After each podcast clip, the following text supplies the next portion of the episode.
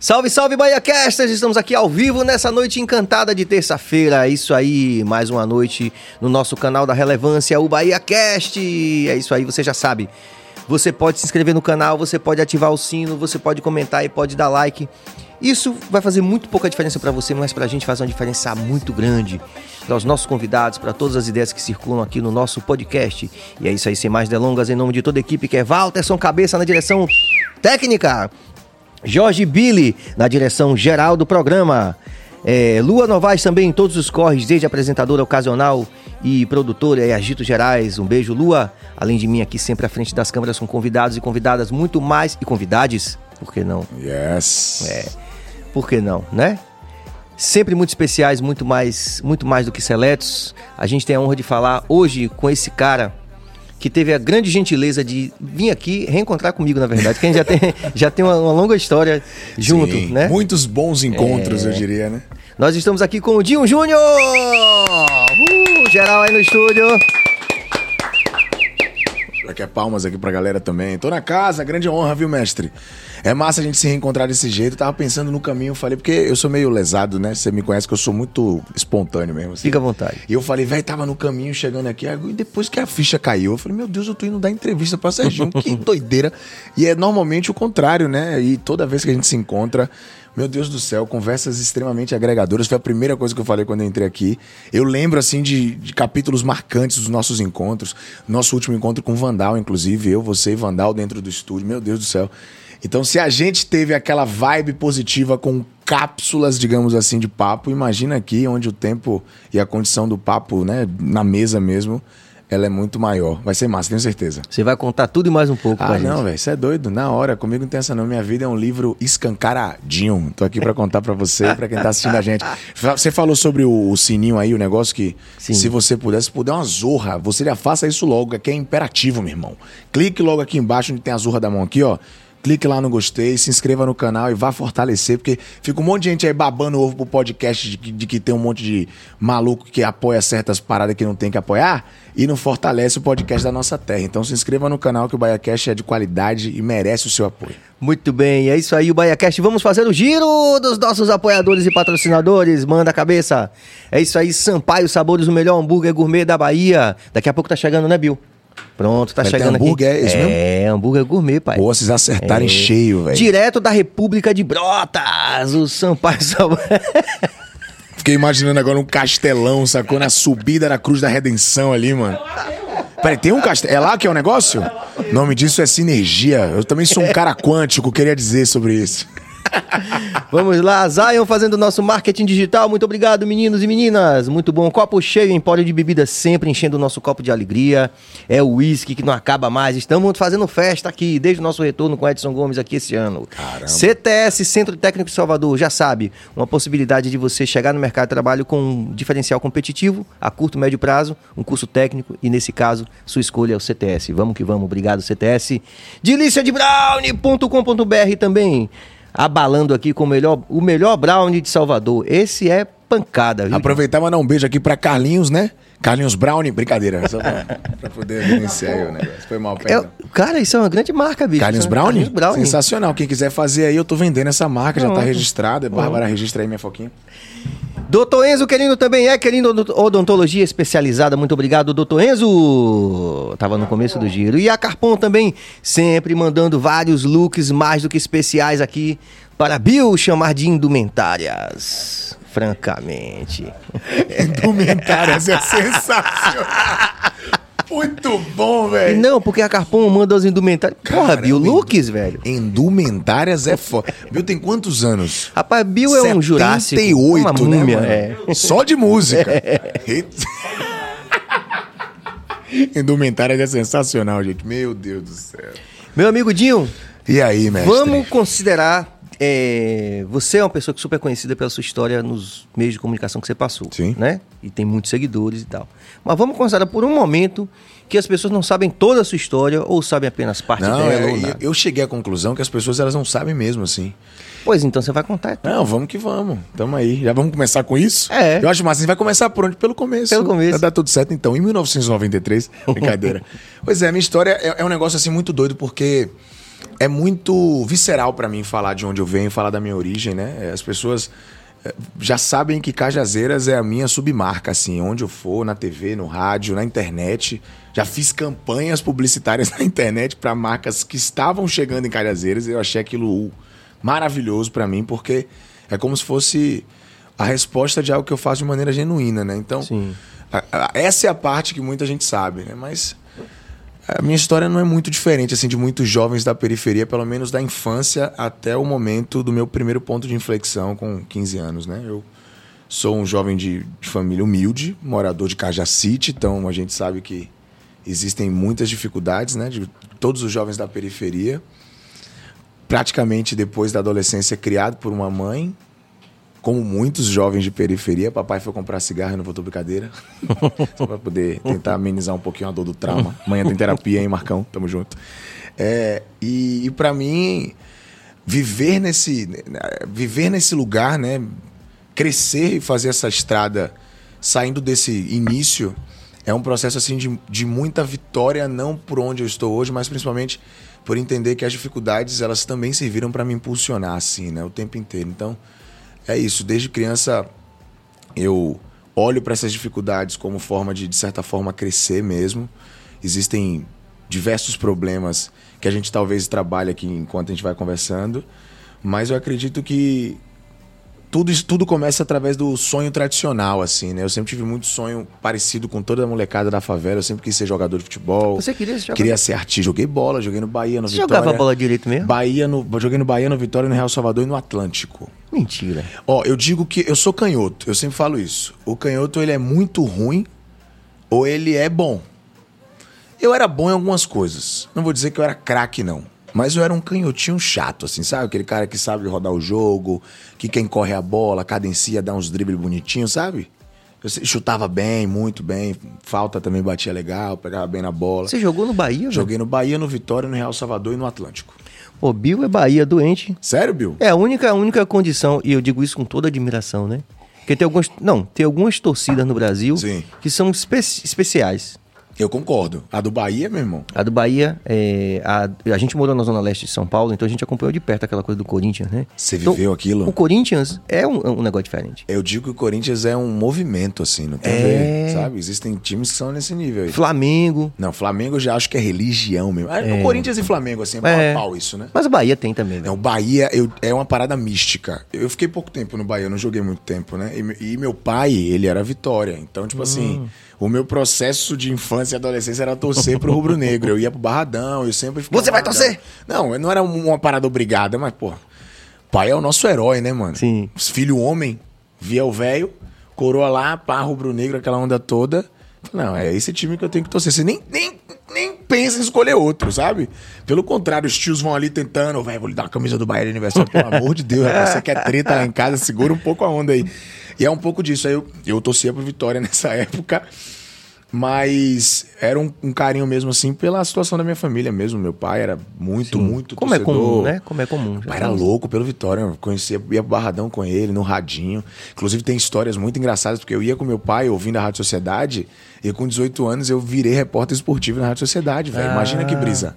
Não, legal você falar sobre isso, Muito porque doido, eu vou né? estar amanhã lá na Rádio Sociedade. Você vai estar amanhã? Com quem? Com, com o Marão? Eu, eu nem sabe quem é. Não, eu ainda não sei Não, quem é. mal. Porque eu tô correndo pra caramba. Deve ser Expedito, deve ser É, Magrini, o- o Magrini- ou, ou Mário Tito. É. São Mário, Mário. Mário, Mário Tito. Trabalhei com os dois em locais diferentes. Magrini eu trabalhei na, na sociedade mesmo, né? Te contei, não! Mas tem esse componente afetivo que você falou, assim, de você. Mas- Você cresceu ouvindo a, a voz daqueles caras. E de depois, todo mundo. Aí você fala assim, pô, ele tá aqui na minha frente. Não, eu vou lhe voz... contar uma história que é maravilhosa. Tem vários capítulos na Rádio Conte, Sociedade, assim, conte. que, que me marcaram demais. Eu tenho marcos, assim, sabe?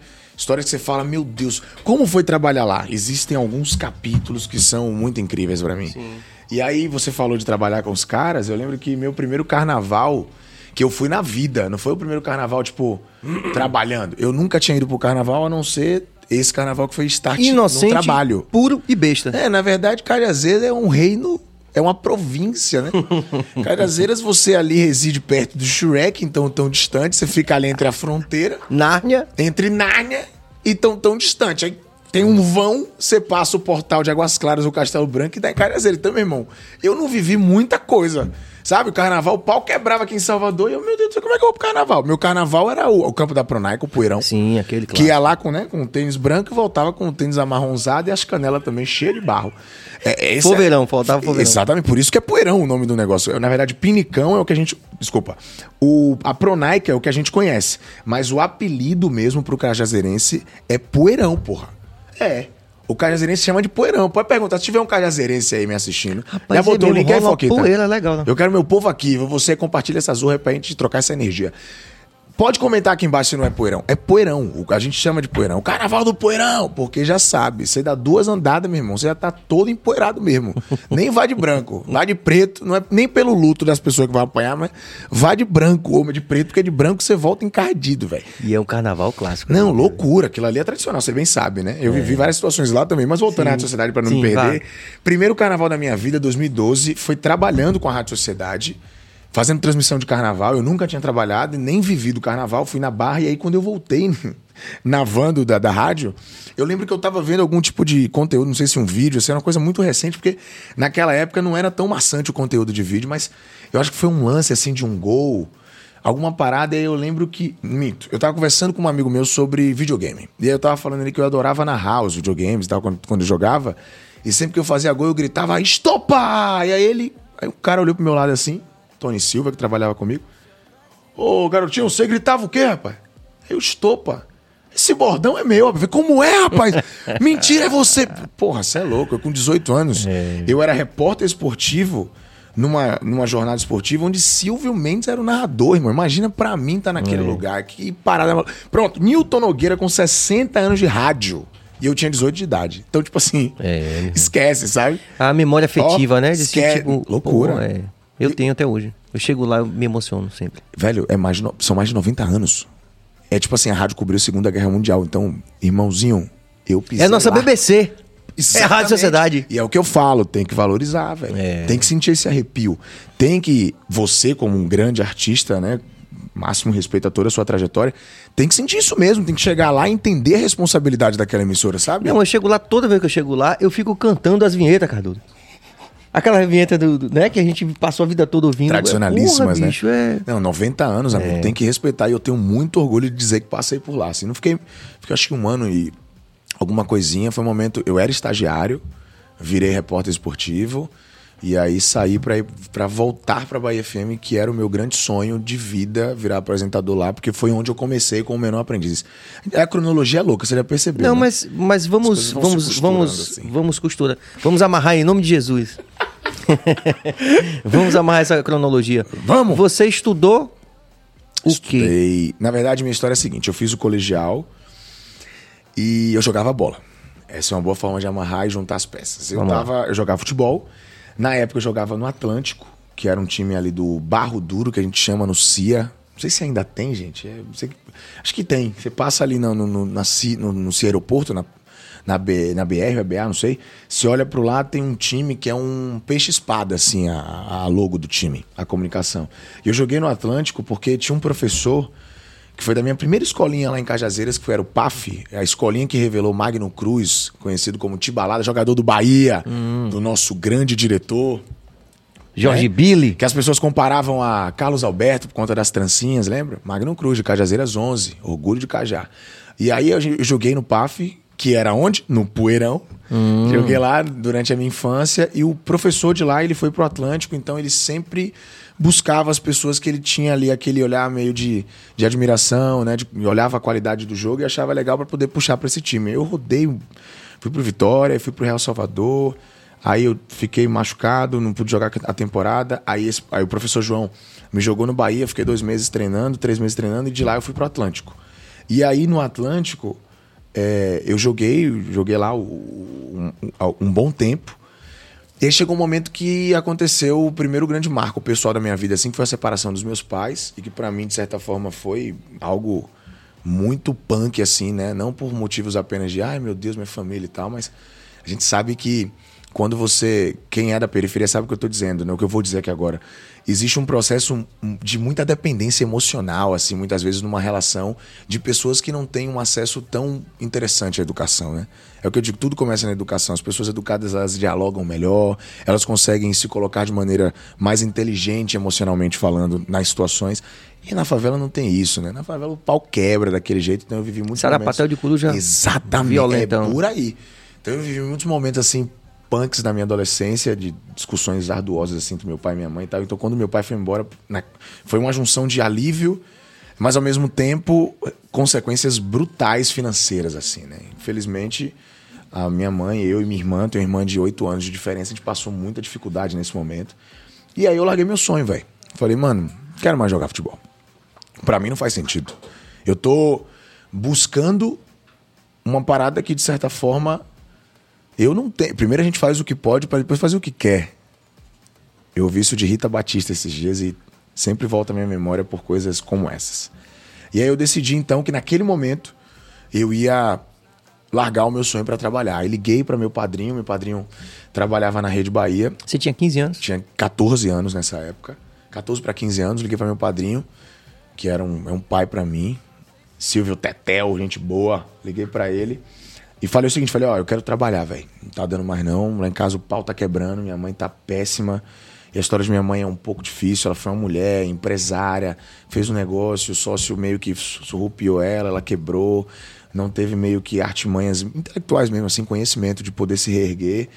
Mas ela sempre foi muito determinada, né? Então eu vi minha mãe sair de dona de empresa pra virar sacoleira, velho. Sacoleira vender pizza. De vender pizza, vender kitzinho de goiaba e fazer o corre dela. E eu vendo tudo aquilo, falei, porra, eu vou pro meu corre também, sacou? Foda-se a chuteira.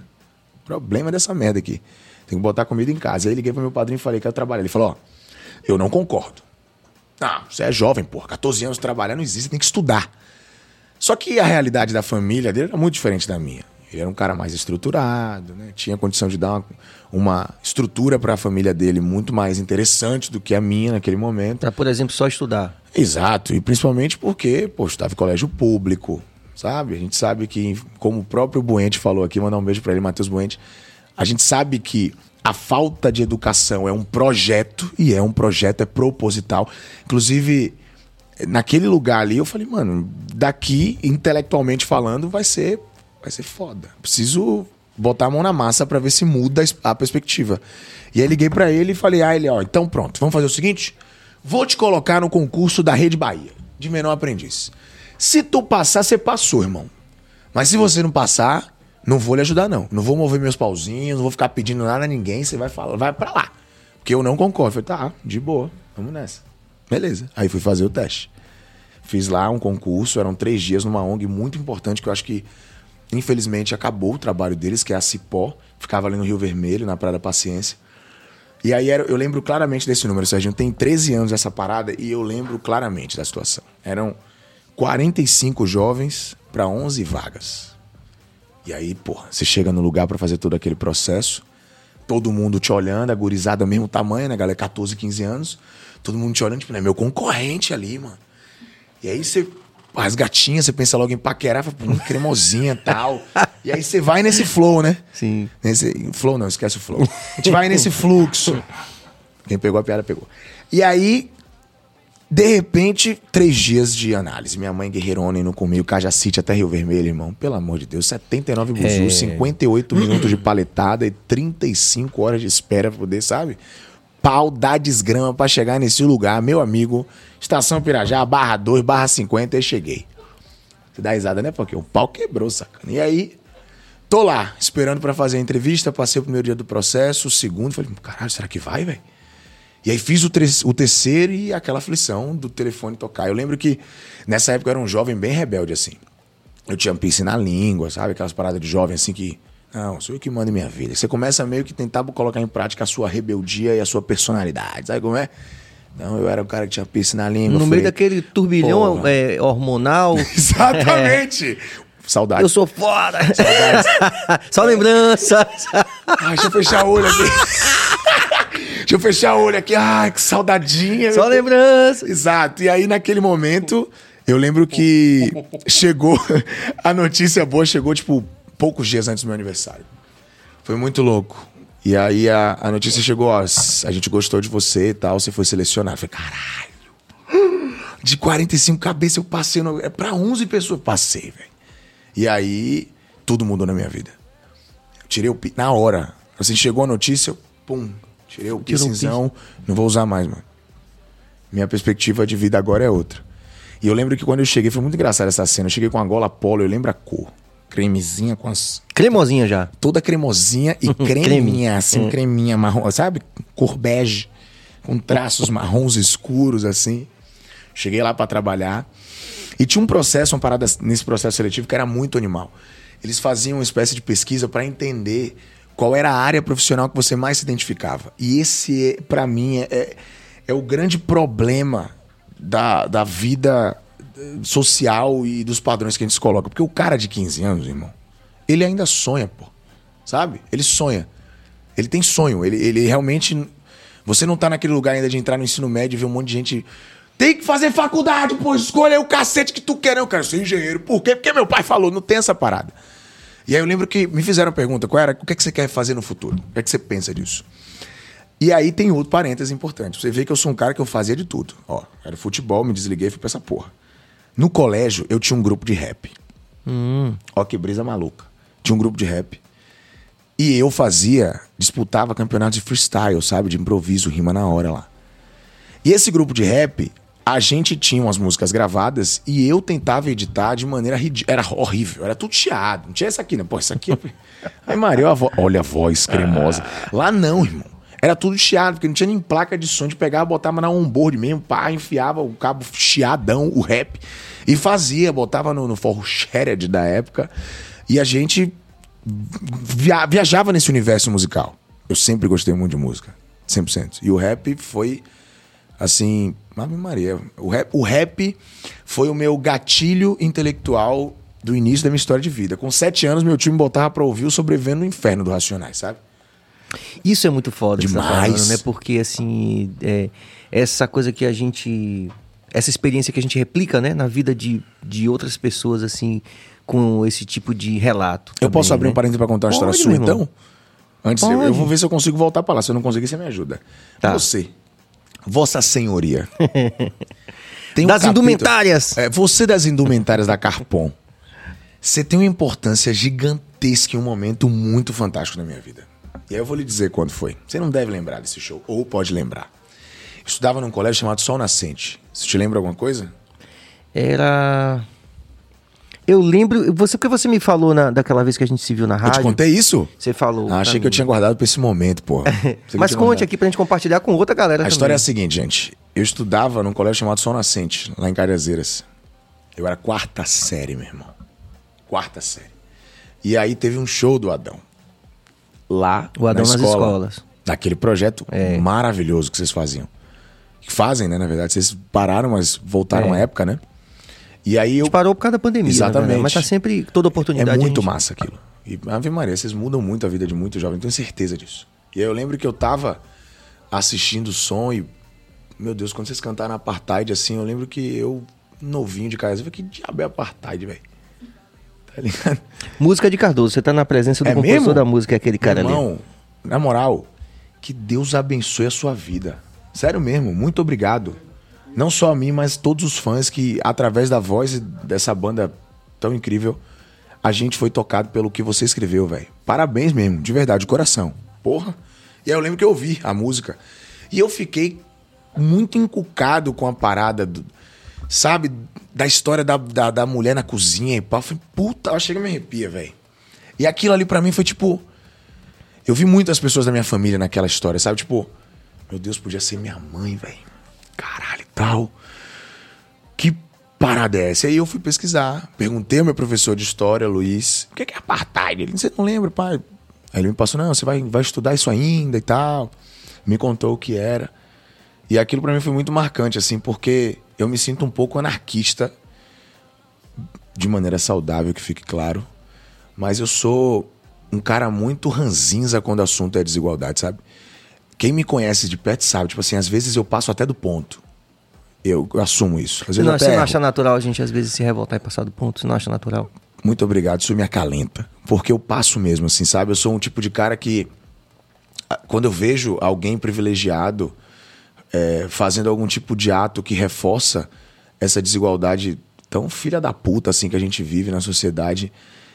Até a minha condição de olhar pra pessoa é diferente, velho. Eu não consigo, às vezes, me relacionar. E nesse meio artístico da gente, a gente tem muitos Muito, babaquinhas que a gente encontra no meio do caminho, né, velho? Infelizmente. Infelizmente. São pessoas que tiveram muitos privilégios, não reconhecem os privilégios e, não, e muitas vezes, ao invés de usar o privilégio para ter mais empatia para o mundo, pelo contrário, tem mais egoísmo, vaidade e antipatia pelo próximo. E é muito comum gente se bater com algumas pessoas assim durante a nossa caminhada. E isso para mim é, sabe? Aí eu sou um tipo de cara que sofro com algumas penalidades de não conseguir às vezes olhar de maneira pacífica, Sim, de fazer o dar o tapinha nas costas, porque eu jamais, sabe? Isso é, é muito do meu valor e aquela música foi nesse lugar. Aquele momento que eu ouvi, que eu consegui construir, pensei na história, minha família, entendi o que era apartheid, eu peguei aquela parada, juntei e falei, puta que pariu, velho. E o rap é isso na minha vida, sabe? E foi esse gatilho que você falou que nessa idade o rap chegou. Foi daí, com Vol- sete voltando anos. pra- Você disse que era pra eu- Exato, você mandou bem. Aí eu fui, pá, crescendo ouvindo esse rap, fazia o freestyle, editava os vídeos. E quando eu cheguei na Rede Bahia, voltando pra esse lugar minha- do início da minha história profissional, me fizeram essa pergunta: o que é que você quer ser? Aí eu meti. Eu quero ser um Rick Bonadil. Eu quero ser quer ser quem, né? O Rick Bonadil, porra. O cara lá do NX0, tá ligado? Quero editar as músicas, eu quero ser foda naquilo. Porque eu- a música sempre me moveu muito, cara. Eu sou um cara que eu acordo e boto um som. Eu tenho uma playlist que o nome é Rolê Aleatório. Toca de Thales a O Canalha, tá ligado? Porque eu sou isso. E aí, naquele momento, me direcionaram pra rádio. Então foi assim que tudo começou. Sacou? E aí eu tava contando a história Pra do Bahia primeiro- FM. Pra Bahia FM. Que fica ali nos, nas nababescas instalações da Rede Bahia. Exato, né? Com indumentárias maravilhosas. e aí eu lembro que quando eu cheguei lá, que foi essa volta que eu dei pra contar sobre isso, quando eu cheguei lá com essa ideia de trazer essa expectativa de ser o Rico Bonadil e ser direcionado pra rádio depois que eu passei pro processo, eu lembro que eu entrei na sala e tinha dois mixers, assim, duas mesas gigantescas, assim, sabe? De, Maria, acho que 30 canais cada uma. E quando eu olhei aquilo, eu falei, Você falou, chupa Rick Bonadil. Porra, falei, Rick Bonadil é o cacete, rapaz, que é Dinhozão Bonadil. E aí esquece, eu falei, tô no céu, sabe?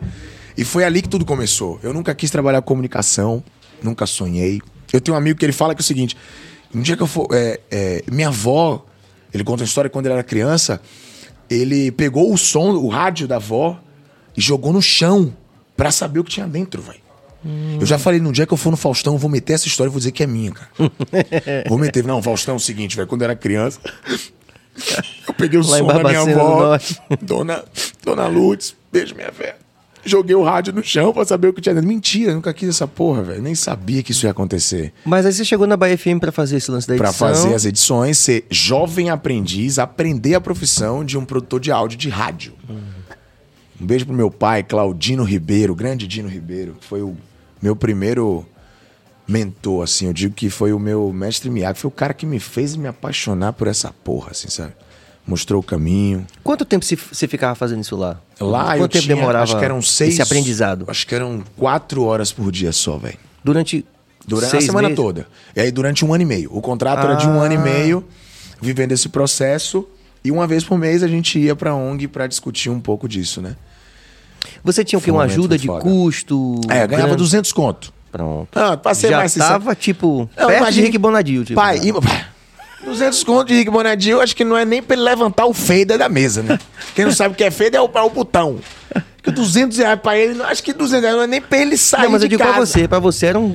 Irmão, peraí, rapaz, chegou assim... Chegou o Sampaio Sabores! Com Pô, a sua... Vou, deixa ele aqui, eu vou bagaçar daqui a pouco. Não tem só Pronto. sabores, não, tem cheiros É, também. cheiros e sabores, é. Porque eu tenho essa parada com comida. É, né? O cheiro me dá uma embrasada mil graus, assim. Fica tipo, à vontade. Sabe como é que é? Eu Pode tá- comer. Não, calma aí, eu vou comer de boca cheia mesmo, que quer É, tá cajazeira na cena. Tá de boa. não. O povo já me conhece mesmo, já sabe que eu sou de- desembestado mesmo.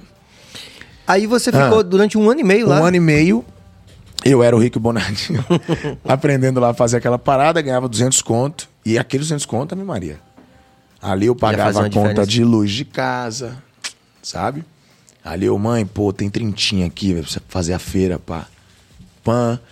E aí tem a parte mais louca que é eu gosto de falar da minha história assim, porque. Fica à vontade, eu tô adorando. Não, irmão. e, é- e sabe o que é louco, Serginho? Você vai entender a construção quando eu te der esse. Quantos irmãos da gente em Caja City Porra, você é louco. Passaram por Não, exatamente a demais, mesma coisa, Demais. né? E tem muita gente que acha que, tipo assim, me vê assim na TV, no rádio, na internet, fala, porra, não, de é estourado. Isso aqui. Estourado do cacete, meu. Eu sou estourado mesmo, com a saúde podre, com várias paradas loucas que eu já passei.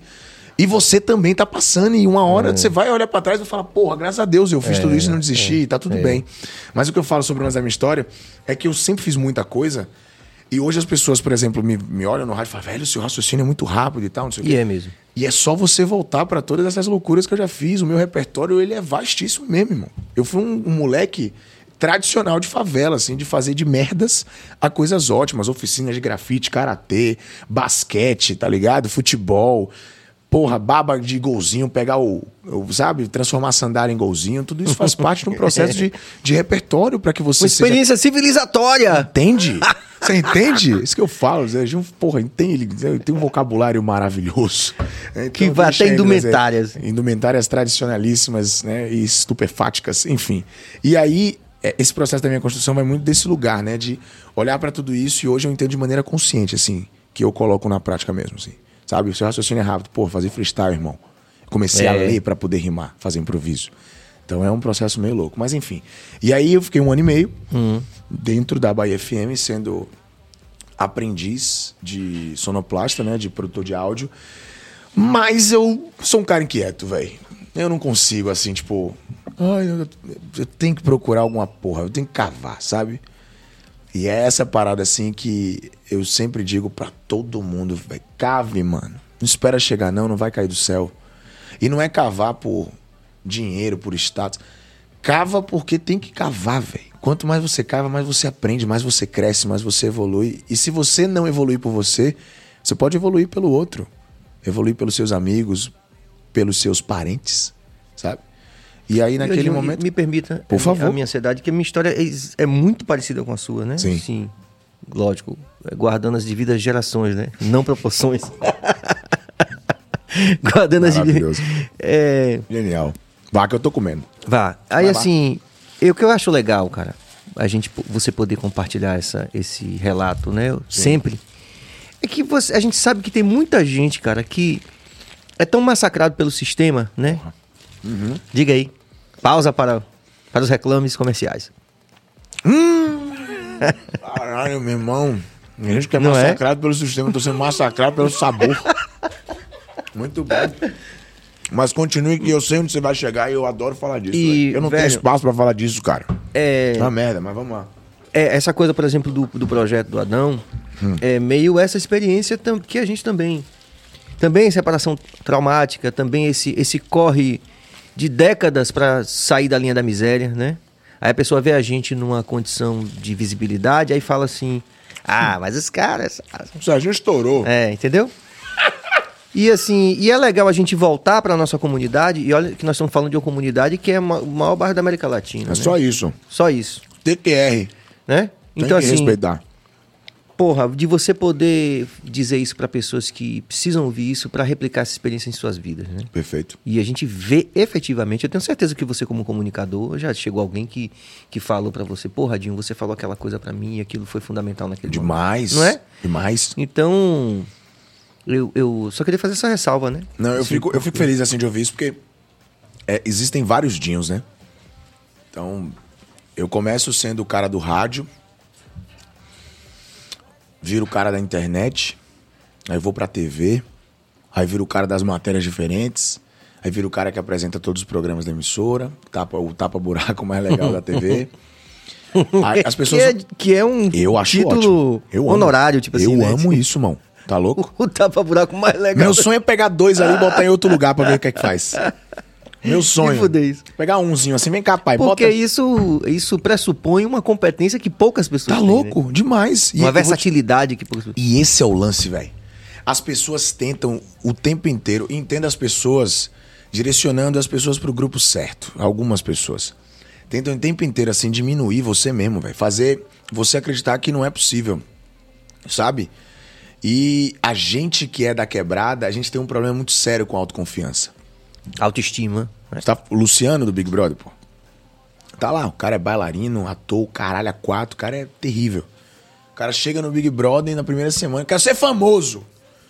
Quero ser mais famoso que o Beyoncé. Passou três segundos e vai, já te contei que quero ser famoso. Que é aquilo? Ai, discussões ferrenhas. Aí o cara, pô, ele tá falando isso de maneira arrogante e tal. Mano, calma. Você tem que entender. Eu, eu, na minha opinião, tenho consciência de que, na, pra mim, ele passou do ponto. 100%. Mas você não faz ideia de como é ser da favela, sabe? E olhar pra tela, pros meios. Você acha que por quê? que todo favelado quer ser jogador de futebol ou artista? Por quê? Porque são os lugares que ele se identifica, porra. Muito simples. O cara olha pra um pagodeiro, vê a cor da pele dele. O cara vê um jogador ali na televisão, é a cor dele, é o cabelo que ele pode fazer. Infelizmente, a gente vive em uma cultura mundial onde o padrão de sucesso e beleza é branco, velho. E na em favela, outras profissões, mas. qualquer lugar. É, é. Qualquer lugar. Então o cara, infelizmente, o cara, na minha época de Cajazeiras, assim como todo moleque de Cajazeiras quer ser jogador de futebol, esse discurso ele não é pra ser aplaudido. Eu acho que não. Eu acho que isso deveria já passou da hora de mudar. Eu com 28 anos, não era pra ter vivido isso naquele momento. Imagina a gurizada de hoje, velho. Hoje a gurizada quer ser influenciador e é porque pelo mesmo motivo, porra. Porque o influenciador que muitas vezes não tem nem capacidade intelectual de entender a força que ele tem. E a leva, importância que ele tem. né? Exato, a importância que ele tem. Leva essa, essa, essa galera, essa garotada, pro mesmo lugar da alienação. Eu sou da mesma cor que você, eu comprei esse carro pica, vem pra cá e pá. Então todo mundo quer ser isso. E por que essa parada? Porque é difícil, velho. Autoestima na favela, autoconfiança na favela é difícil. Então eu Pra encarar, por exemplo, medicina. Porra, pra qualquer coisa, É, Sérgio. é o cara olhar no seu olho e trocar uma ideia, irmão. Olhar no seu olho e trocar uma ideia de igual pra igual, sabe? Pro cara chegar muitas vezes na recepção de um lugar e fazer uma pergunta, man. Não é sobre só É. a profissão. Sim, sim, sim. É a autoestima de se socializar. Sim, Você entende sim. o quanto isso é brutal, velho. É, pra mim é. Eu tava essa semana É vendo, vendo, é, uma coreógrafa do- de um documentário falando isso. Nem foi ao ar, então não posso comentar, não posso dar Sim. spoiler.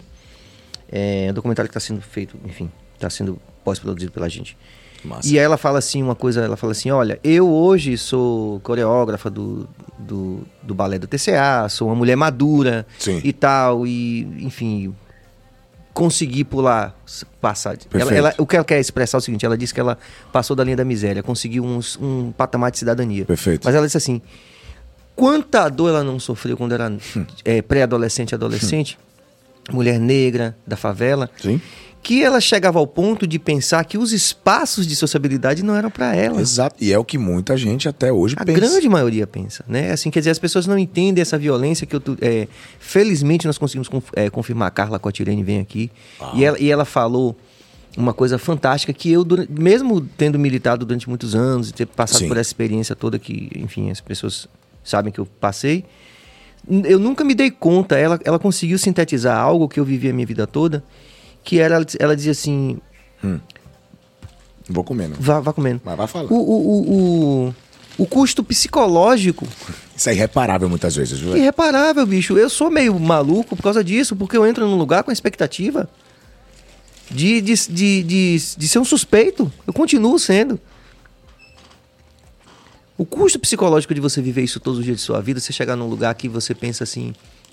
Esse lugar não. Esse, Não me esse, pertence, esse, né? lugar não. Eu, eu não pertenço, esse lugar não me pertence. Eu acho a coisa mais absurda o, o lugar que a gente, infelizmente, acredita que deve ser comprado.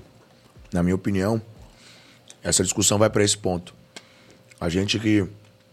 Não sei se você sabe disso, mas existem pesquisas que mostram que dentro de uma linha de gerações, para que alguém que vive na miséria ter a sua geração saindo dela, são nove, velho. Tem noção que são nove gerações para que você mude a perspectiva social da sua família. Isso é uma coisa absurda. É. É. um país, É. país que Deus me perdoe, mais injusto de uma maneira É. Não, mas é muito. A, desigualdade é demoníaca, piores, assim, né? sabe? É. Porque é louco isso. Então, é- é- a gente tem que se colocar nesse lugar de entender o nosso privilégio também. E que não é apenas de nascer no berço de ouro, mas é de ter tido a competência e ao mesmo tempo a sorte mesmo, a bênção. de Ou tudo ao mesmo tempo Ou agora. tudo, e a É, junção de é, tudo. é. Para que você tenha, é, é, é, chegue nesse olhar. E infelizmente a gente ainda trabalha um conceito de que esse lugar ele tem que ser comprado, sabe? Se eu tiver o carro foda, a casa do caralho, Sim, as pessoas sim. vão me respeitar. E aí que tá. É por isso que eu falo que esse é um dano irreparável. Eu conheço gente que tem tudo isso, que conquistou tudo isso e não é feliz. E que, e que mais de não ser feliz, não é aceito. É piada no condomínio. Sabe? Porque E, é e fica num limbo, né? Porque também já não se relaciona com a. Não vai. com a. E não vai. seu lugar de origem. É isso. Né? Porque o cara, o cara não tem mais, de certa forma, o respeito e o respaldo dessa parada que muitas vezes ele esquece mesmo, sabe? Ele desdenha. Já tô aqui já, irmão. Problema, é- problema Ou muitas de vezes ele tenta. é, é, ou, é, ou muitas vezes ele tenta. E quando a gente fala ele, nós estamos pensando Sim, numa massa, né? Eu tô, me, tô- eu tô me, me, me incluindo também, de certa forma, nesse grande é, fenômeno de instabilidade emocional Perfeito. e psicológica, né? Perfeito. Em alguma medida. Aí o cara fala assim, eu já ouvi isso de um, de um grande amigo meu, espero que ele venha aqui também algum dia. Ele falou assim, ele fala assim, mas eu também, quando eu voltava pra lá, pra comunidade, Existia uma certa. Aí os caras diziam assim, porra, o cara tem tem um carro de rico, o É cara tá, o cara, o cara- sabe? Então É é, um, é um limbo que você... Mas eu acho que dá pra selecionar. Eu, até hoje, gostaria de muito mais em Cajazeiras como eu vou. Adoraria. Tô doido pra fazer um tour empreendo- é, de empreendedorismo em Cajazeiras. Tem muito bar novo, muita parada. E a, a minha, a minha companheira, ela, ela tem uma escola de empreendedorismo. Ela já me cobrou. Assim, vamos lá e tal. Eu falei, bora, vamos fazer esse rolê. Mas eu, por exemplo, eu vou nos meus, velho. Que eu sei que não vai olhar pro apartamento que eu moro hoje, pro carro que, que eu venho Sim, a ter, que enfim nem faço questão, ou pras viagens que eu faço, porque cada um tem sua ostentação, né? Sim. O meu é rolê, irmão. Esqueça. Você gosta de viajar. O quê? Se eu pudesse?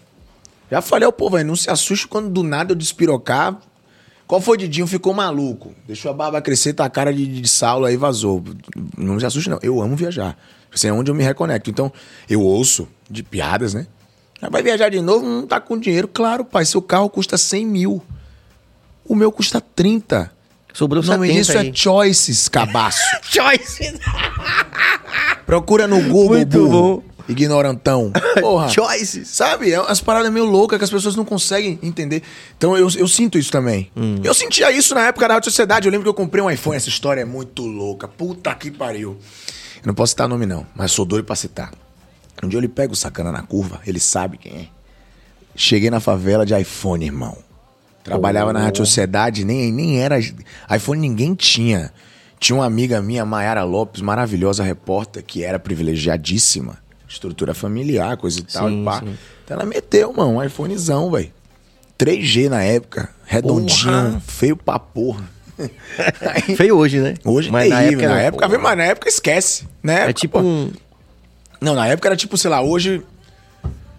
Ah, comprar um iPhone 13 hoje era o iPhone. Não tinha. 13 não, é o 12, vai. Não Ah. tinha, que na época tinha o 3GS. Aí eu olhei pra ela jogando, irmão, na redação lá da Rádio Sociedade e eu fiquei louco. Muito, era muito fã de videogame também. Olha como, olha quantas partículas a gente já falou aqui em 20 minutos de conversa. Que doideira. E eu era muito fã de videogame. Eu vi ela jogando, ela com o celulazinho assim, ó, de lado. Eu falei, caralho, que diabo que ela tá na mão, velho? Quando eu olhei, porra, o iPhone, caralho, mas qual é aí, velho? Aí daquela onda, né? 18 tinha na época. Eu, que parada é essa aí, menina? Não, meu irmão viajou e pá, coisa e tal.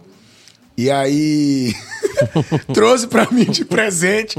Falei, tu quer quanto nesse negócio? Favela é foda, né, velho? Já reparou? Todo mundo da quebrada é meio assim, velho. Quer comprar a parada do outro, ninguém tá vendendo, sabe como é? Pelo menos antigamente era, né? Quando você, quando você é adulto, já, já ameniza um pouco. mais jovem, porra, você chega no cara, o cara tá com um boné legal. E aí, irmão, quanto é que é? Pagando cinquentão nesse cap aí, negão. Tá ligado? Minha capa eu botei a venda, não tô entendendo. E eu meti essa. Quer me vender, velho? Quanto é que é? Ela, lhe vendo. Falei, porra, foda. Aí juntei um cash, paguei quinhentão, que na época era dinheiro pra caralho. Paguei No quinhentinho, iPhone. quinhentinho no iPhone e fui pra, pra, pra Cajazeiras. Falei Salvador porque é outra cidade, né? Você confunde aí? Só eu posso falar. Se alguém comentar, eu vou aí resolver, viu? Logo avisando, nunca pegou um 1420, porra, quer desfazer do meu bairro, tá maluco?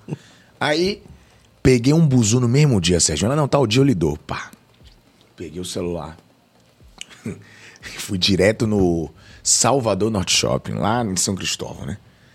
Fui lá, na época só tinha um mundo do iPhone na cidade, que eu acho que era lá, não tinha em outro shopping, se eu não me engano. Comprei uma capa da Ed Hard, não sei se tu conhece essa marca, que tem umas caveiras brilhosas e tal, um Sim, negócio sim. bem diferente, né? Aquele lance, né? Do favelado que tem os desejos capitalistas. Sim, claro. E aí eu preciso ter. Fui lá- Acesso aos bens de consumo, Lógico. né? E aí meti a capona, irmão. Porra. Cheguei em Cajalândia, esquece. O pai tá estolado, esquece. Cheguei em Cajacite, meu amigo. Aquela onda, eu botei o fonezinho, pá. Fui ouvindo um rapinho de quebrada no buzu, já um rap empoderador pra chegar daquele jeito. E aí cheguei na favela, é muito comum. Lá em Cajacite a gente sempre se reunia à noite, 18 horas, todo mundo sentava na rua já pra trocar ideia, fazia a inteira, comprava um vinho com Pepsi, misturava os dois pra tomar um negócio, ficar daquele jeitão. Daquele jeitão. E não tinha dia pra isso. Cheguei do trampo, eu era o único que, de certa forma, estava vivendo esse novo universo, É, rapaz. saca? Cheguei lá pra ver os meninos, e aí saquei o meu iPhone do bolso, mesmo. Porra. E aí, rapaziada, porra, os caras, velho. O homem tá estolado, esquece. O homem pocou, o homem meteu o iPhone e pocou. Aí, porra. E teve um brother, irmão, que a cada 10 segundos ele falava do meu iPhone, velho. Cada 10 segundos, irmão. Ah, não sei o que dizer, porra, pro iPhone, né, piva? Hum, beleza. Eu, é, comprei, eu tenho dinheiro, comprei. Aí, pá, a conversa rolava, né? Pô, fulano de tal, vai tá maravilhosa. Você vê, pô, sim, mas Dinho com o iPhone dele vai querer pegar a mulher, pai, velho. Sabe aquele olho grosso da desgraça? Sim. Desculpa aí, velho. Seca a pimenteira da. É porra. que olho grosso desgraçado desse miserável, pai. Capítulo 1, 2, uma semana depois. Um mês depois. Tô eu em casa, doente por música. Botei um som pra tocar no meu iPhone. E aí fui pro banheiro tomar um banho e lembrei, porra, tô sem toalha. Vou lá no guarda-roupa, botei o som tocando em cima das toalhas. Olha que brisa pra você ver. Em cima das toalhas. Fui pegar uma toalha, sério. Uma. Caíram todas. E o celular? Falei, porra, o, cel o celular no mar de toalha, suave, pô. Meu irmão, quando eu peguei, o celular já tava virado de cabeça pra baixo, assim, com a cava pra, pra cima, com a carinha no chão. Falei, não, aí tá. de- Quando eu peguei, eu falei, caralho, qual foi? A tela inteira, eu falei, ah, suave. Quando eu botei o dedo, quebrou o touch, meu. Eita. Imagina, aí fodeu, eu perdi o iPhone. Essa é a minha história do iPhone, Um de um mês. mês. de iPhone. Aí foi isso. Só que hoje, graças a Deus, o pai abençoou e eu tô cagando pro iPhone 12, 13. Eu tô ali o que dá pra poder usar e fazer minha publicidade e botar comida na mesa. Tá tudo certo. É, e mudou também, né? É isso, Mudou, todo né? mundo, Houve, né? houve, um, houve um aquele momento. Ah, de depois- euforia. É, É, mas o olho natural. grosso, desgraçado, miserável. Por isso que você não anda, miséria. Mas aí na Bahia FM, como foi que você, dessa experiência de um ano e meio, que você se tornou o comunicador? Porque até então sua Caralho. perspectiva era de operação de áudio. Era o que tinha. Hashtag o que tinha. Só que é que eu te falei, cavar. Eu lembro que meu contrato tava terminando. Aí tinha passado um ano e dois meses, faltavam quatro, velho. Falei, não. Quatro meses? Alguma miséria eu vou fazer aqui. Tá maluco? E eu sempre fui muito. Muito abraçado pelas pessoas de lá, sabe?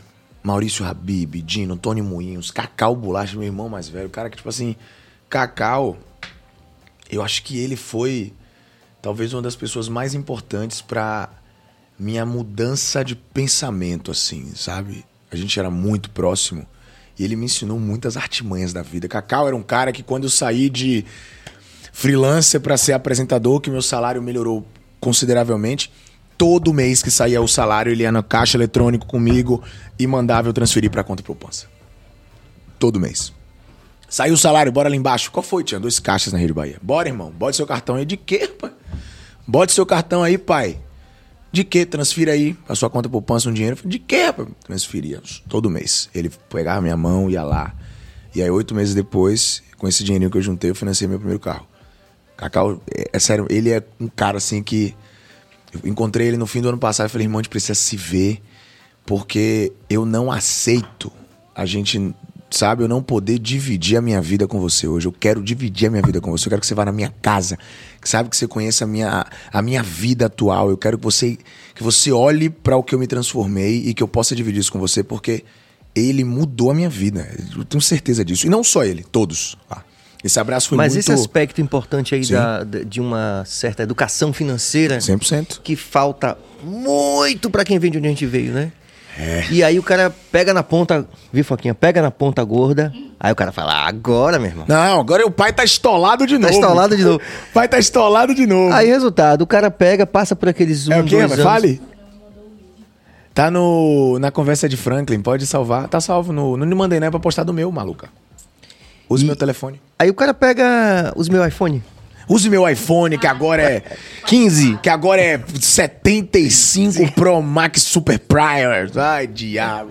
Mas, mas- Eu vou comprar um 13 só por causa dessa cor. Mentira. Se tiver um patrocínio, quiser um arroba, liga pra nós. A Foquinha tá aqui esperando a sua ligação. atenção, Carpon, com as suas indumentárias. Que doideira, né, rapaz? Um iPhone pra poder fortalecer as minhas indumentárias. Muito doido. Inclusive, é doida, a Foquinha tá aqui. Deixa eu agradecer ela. Ali é meu amor da vida ali. É minha irmã, minha assessora, minha produtora. Tá ali. Inclusive, a gente tá aqui conversando. Vai subir um post agora na minha rede social, né, Foquita? É isso? Legenda básica. Você fala assim, sobre aprendizados e tal. Um título pan. Sacou? Pode subir aí. É isso. Tô experimentando um novo momento da minha vida. E as coisas vão acontecer em nome de Jesus. Mas vamos voltar pro Bahia Firme, Vamos, né? vamos, vamos chegar nesse momento aí, não podemos Vai. sair daqui sem falar isso. Já Você é começou, maluco? Já tem gente comentando aqui? começou a interação já aqui. Porra, Mas quem esse comentar, vou dar da- um pedaço do meu. Brincadeira, tô zoando. Esse lance da que a gente falou da, da educação financeira, que é outra coisa que falta muito. E a gente viu, por exemplo, as gerações mais, né, de jogador, de, Não, de músico. A galera pegou na ponta gorda e, tipo assim. Pegou na conta gorda e É. matou a ponta. É. Pegou a ponta e torrou a ponta e como toda. isso é fundamental, né, cara? Não, demais. Vou te pra falar um você negócio. ter um sucesso continuado. Vai, Eu, eu tô te falando, esse hambúrguer é bom pra caralho. Fica à vontade. Se Não, joga. porque eu tava aqui comendo, aí do nada eu mordi um, um pepperoni, mano. E você sabe que em Cariazeiro não tinha pepperoni, né? Pô, quando eu conheci pepperoni, eu falei, caralho, tem uma calabresa gourmet, velho, que é mais gostosa. E aí eu mordi um pepperoni vai, e eu me eu faço o encantei. anúncio aqui. Aham. É isso aí, rapaziada. Estamos aqui ao vivo no Bahia Cast. Enquanto o Dinho come aqui mais um pepperoni aqui. Estamos aqui ao vivo, você sabe, você pode se inscrever no canal, pode ativar o sino, pode comentar e dar like. A interação já começou, com certeza teremos pérolas aqui com o nosso grande Dinho. Mano, eu tô impressionado, Serginho. Isso é muito bom mesmo, cara. Puta que... Desculpa. É, Não, puta que pariu mesmo, é isso Ah, mesmo. pode, né? Eu não tô na TV nem no rádio, então é. vai se lascar, vai tomar na brincadeira. Mas muito pode, pode, pode. Tem um picles aqui, mano. Picles. Picles, velho. você descobriu também que existia picles depois que saiu Pô, de lá pra de... mim o picles é do McDonald's, aquela flepa de que eles chamam de picles, sabe? Um pepino flepado com vinagre, porra. Porra, Me velho. patrocina, Mac, que eu falo bem de vocês. Pois é. Mentira. Lagosta. Só vendo o que eu acredito, viu? Não, mas ele é bom demais mesmo. E é 100% dos convidados aqui aprovaram o nosso Uhum. Sampaio Sabores. Vamos à interação aqui rapidamente com Peguia. Noite memorável, Hum. certeza que essa ideia vai gerar bons frutos aqui dentro. Ceros. Amo esse pivete. Tava precisando ouvir essas paradas mesmo. Você viu o microfone ali, Serginho? Hum. Você já entendeu o game, né? Patrick, Peguia, é lá do lado de Itapuã, das quebradas de lá. Sim. E ele é um cara que viaja muito num som que não é muito tradicional, mas agora tá ganhando um corpo muito grande. Eu torço demais. Eu sempre falo com ele, mano, vá, velho. Vai rolar, mano. Cave. Bote fé. Exato. Ele canta R&B, né? Essas paradas. Hum. Um trapzinho ali, meio melódico e tal. E o moleque é bom, ele é bom, ele é bom. Cara, Sabe? pode falar sobre isso, essa cena nova de, que Gente. tem passado muito aqui pelo BaiaCast. Eu né? vi, o Choque tava aqui É. também, o moleque brabaço. Sabe? Velho, tem Uma muita galera gente boa muito na foda nessa linha. Eu amo isso, Serginho. Eu acho que ter essa. Eu, eu sempre gosto de bater nesse martelo, que é algo que eu brigo muito sobre o nosso cenário, que, na minha opinião, é construído desde os primórdios da nossa arte baiana e soteropolitana. A gente precisa se apoiar mais, velho. Sabe, a gente precisa olhar para os profissionais de todas as artes com muito mais respeito, sabe? E carinho mesmo, e admiração, e, e sentir essa vontade de impulsionar as pessoas. Eu fico bolado com isso, sabe? Porque é uma coisa que me deixa muito mal. É o que eu falei. Porra, se vai no podcast lá do- do- dos meninos lá do, de São Paulo, lá, o Podpah, sei lá, o, o outro lá que tem um babacão Aquele, lá que aquele que não pronunciamos o nome. É aquele, aquele que se chamar três vezes aparece Valdemar, né? Dentro da sala aqui. o, o- o que foi demitido lá, o cara. Velho, a gente tem uma. uma automaticamente uma reação de ai meu Deus! Ai, sabe? Tipo, peraí, porra. E é uma coisa dita por eles também. Ele falou, rapaz, eles estão em São Paulo, na verdade, Sim. por, por uma questão é, estratégica. Ele falou, rapaz, a gente só pode se comparar à Bahia. Porque na Bahia tem muita Irmão, gente. na Bahia não tem muita gente, não. Na Bahia tem as melhores pessoas, porra. O que a gente faz é genuíno, irmão. Já parou pra olhar? Você com certeza que você é um cara lírico e profundo e outras Não, com cositas massas. Pensa exatamente Mas assim. senta numa praça pública, ou vai pra barra ali, senta ali, pai, na mureta, fica olhando só o movimento, uma horinha. Você tem 59 personagens, você faz um musical, você faz o caralho ali, só de gente que tá na rua vivendo. A Bahia é um lugar extremamente rico. E eu, eu ouço das pessoas que eu tenho que sair, pô. Você acredita?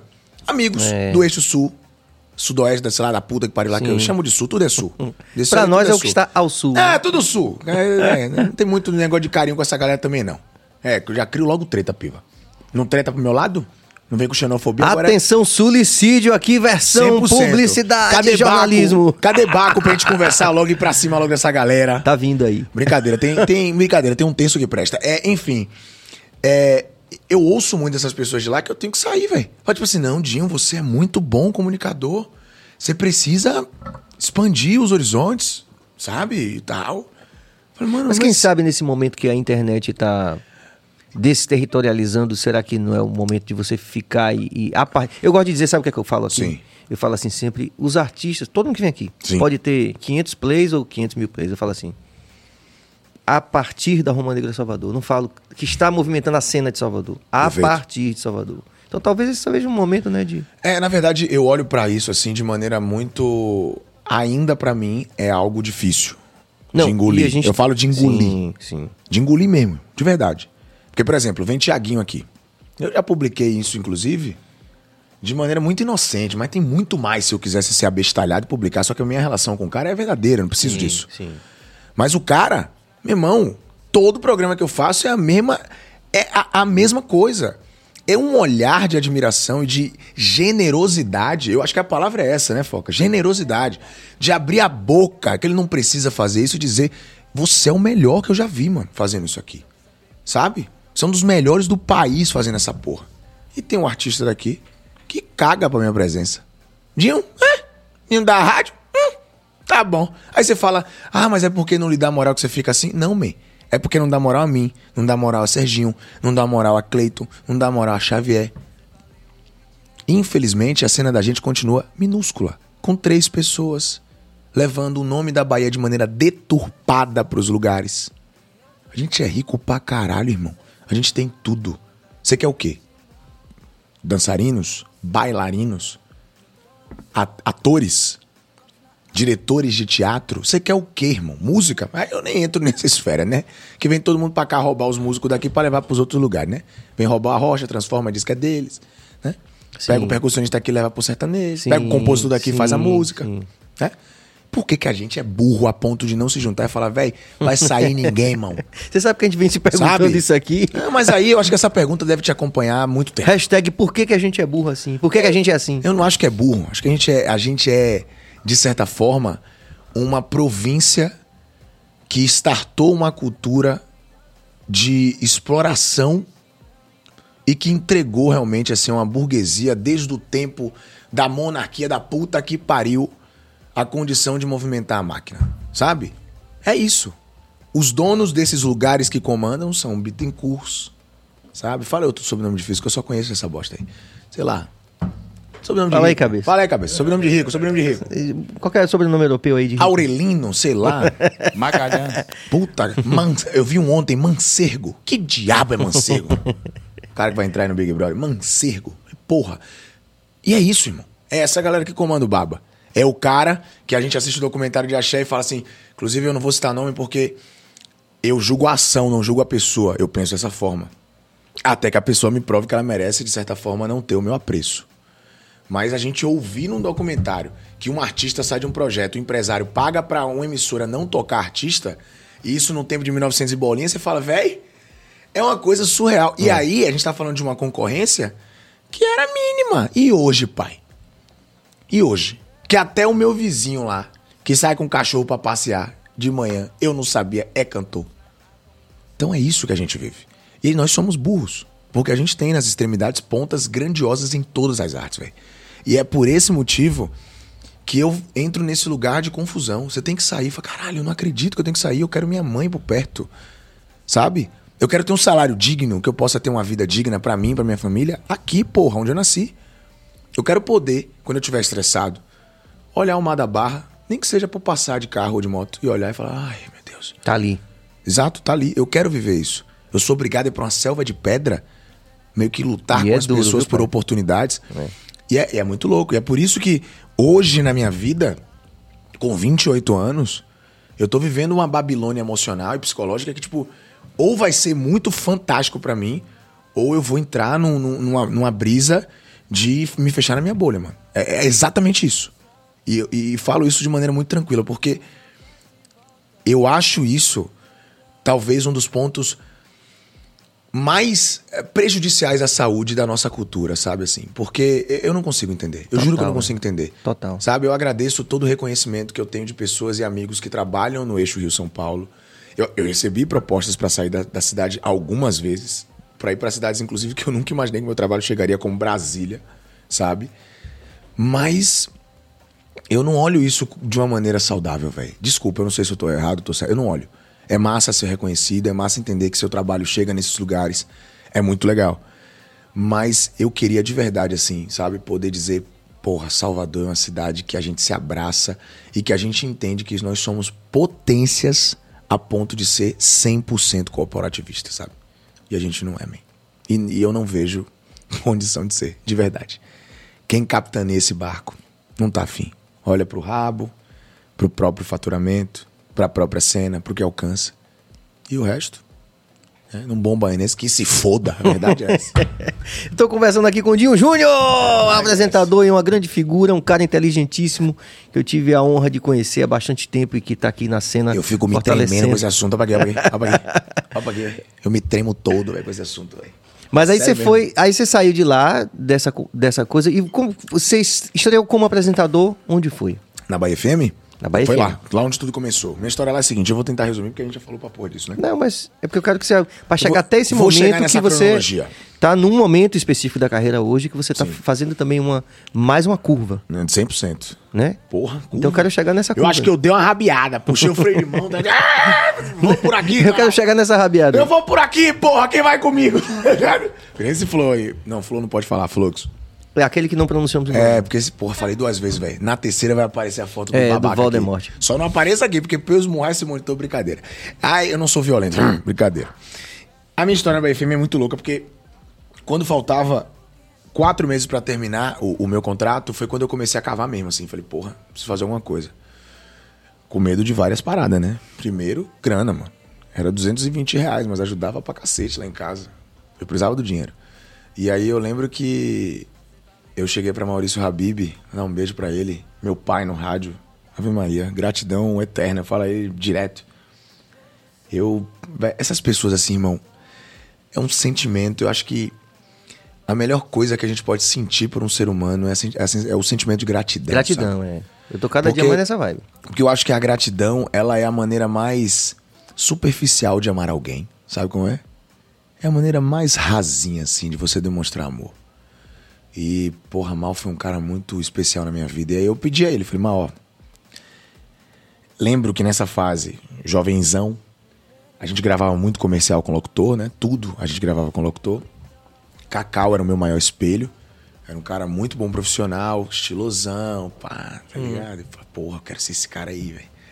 Ele era meu maior espelho. Eu já comecei a acompanhar rádio por conta da minha chegada no rádio, então eu comecei a ter alguns, alguns espelhos também, né? Algumas referências, tipo Banana da Jovem Pan, que hoje a gente conversa no direct. Que doideira, né, mano? É, de fuder, Troca né? ideia, velho.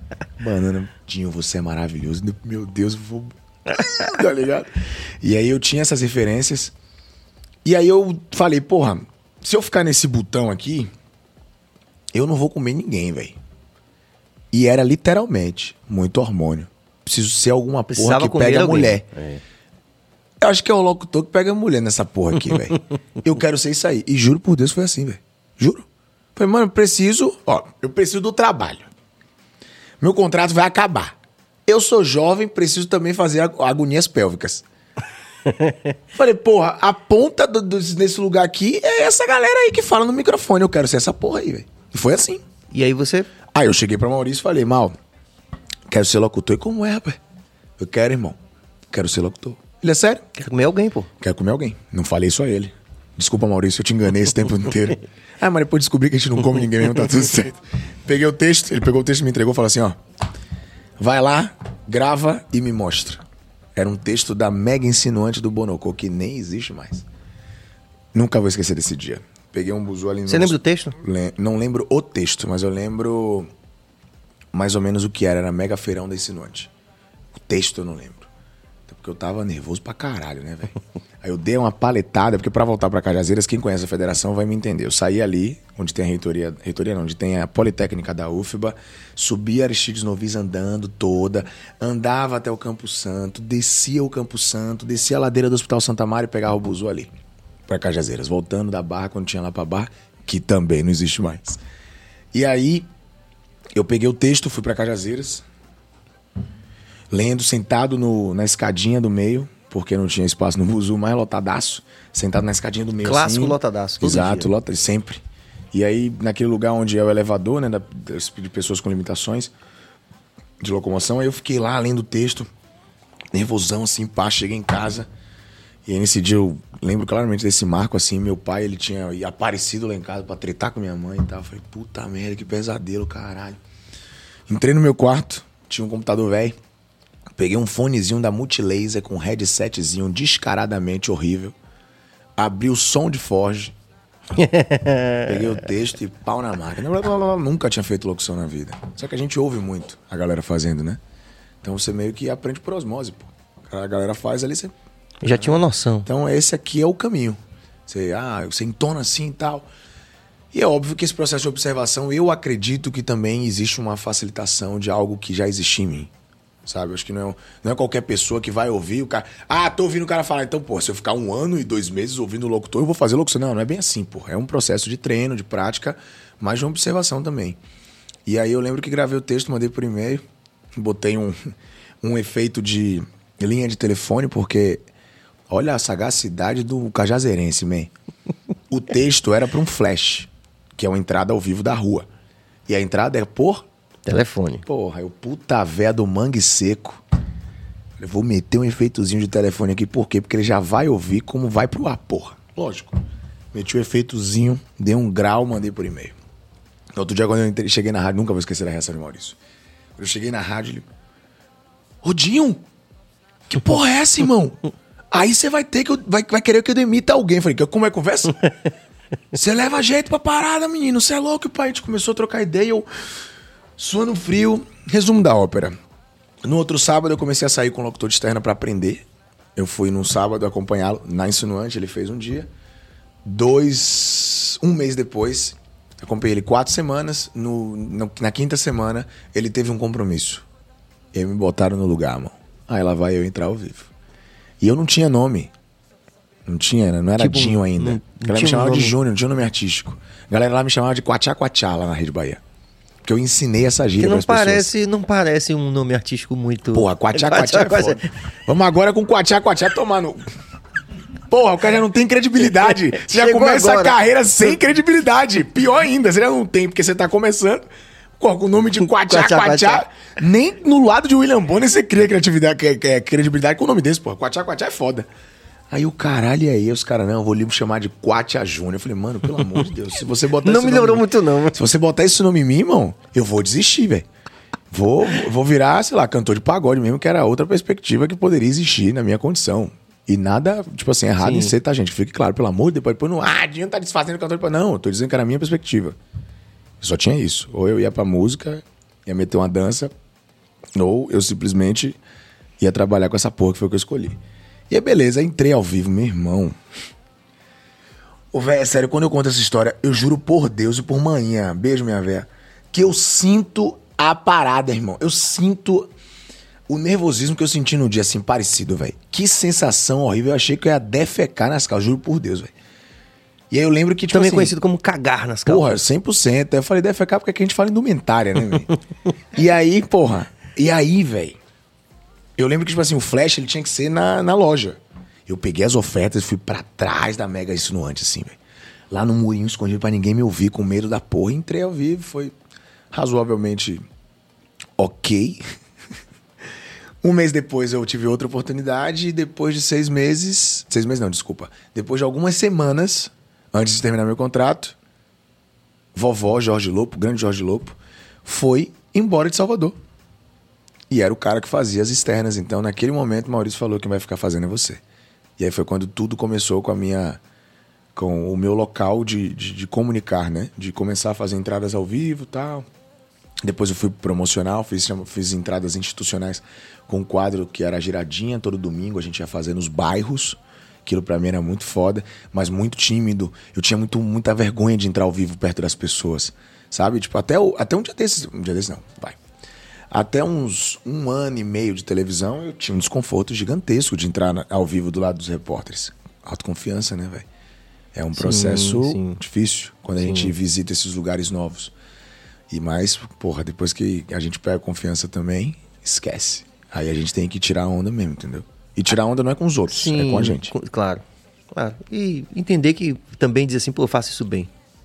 Eu demorei muito pra isso, viu, Serginho? Foi? Porra. Mas aí você ficou quanto tempo? Aí na Bahia, F- na Bahia FM, locutor de rua, saí da, da, da menor aprendiz, acabou o contrato. Eu já saí do colégio direto pra Rádio TV, fazer Rádio TV. E aí, dentro dessa, desse processo acadêmico do Rádio TV, eu fui estagiar na Rádio Sociedade, porque eu precisava de um estágio. Então eu fui pra lá. Na Bahia FM eu era Dinho Júnior, já, o cara da- das externas. E aí, não sei o que, pá, parará, parará. Lá na Sociedade eu usava o meu nome, que é Edson. Mentira, eu só vou contar no Faustão. Ou, quem sabe, no final desse podcast. pra reter a audiência. Depende de vocês. Depende, do, depende de vocês. Se compartilhar e bater certo, eu conto. Se não, só conto no arquivo pessoal, que é o nome do quadro agora, do Faustão.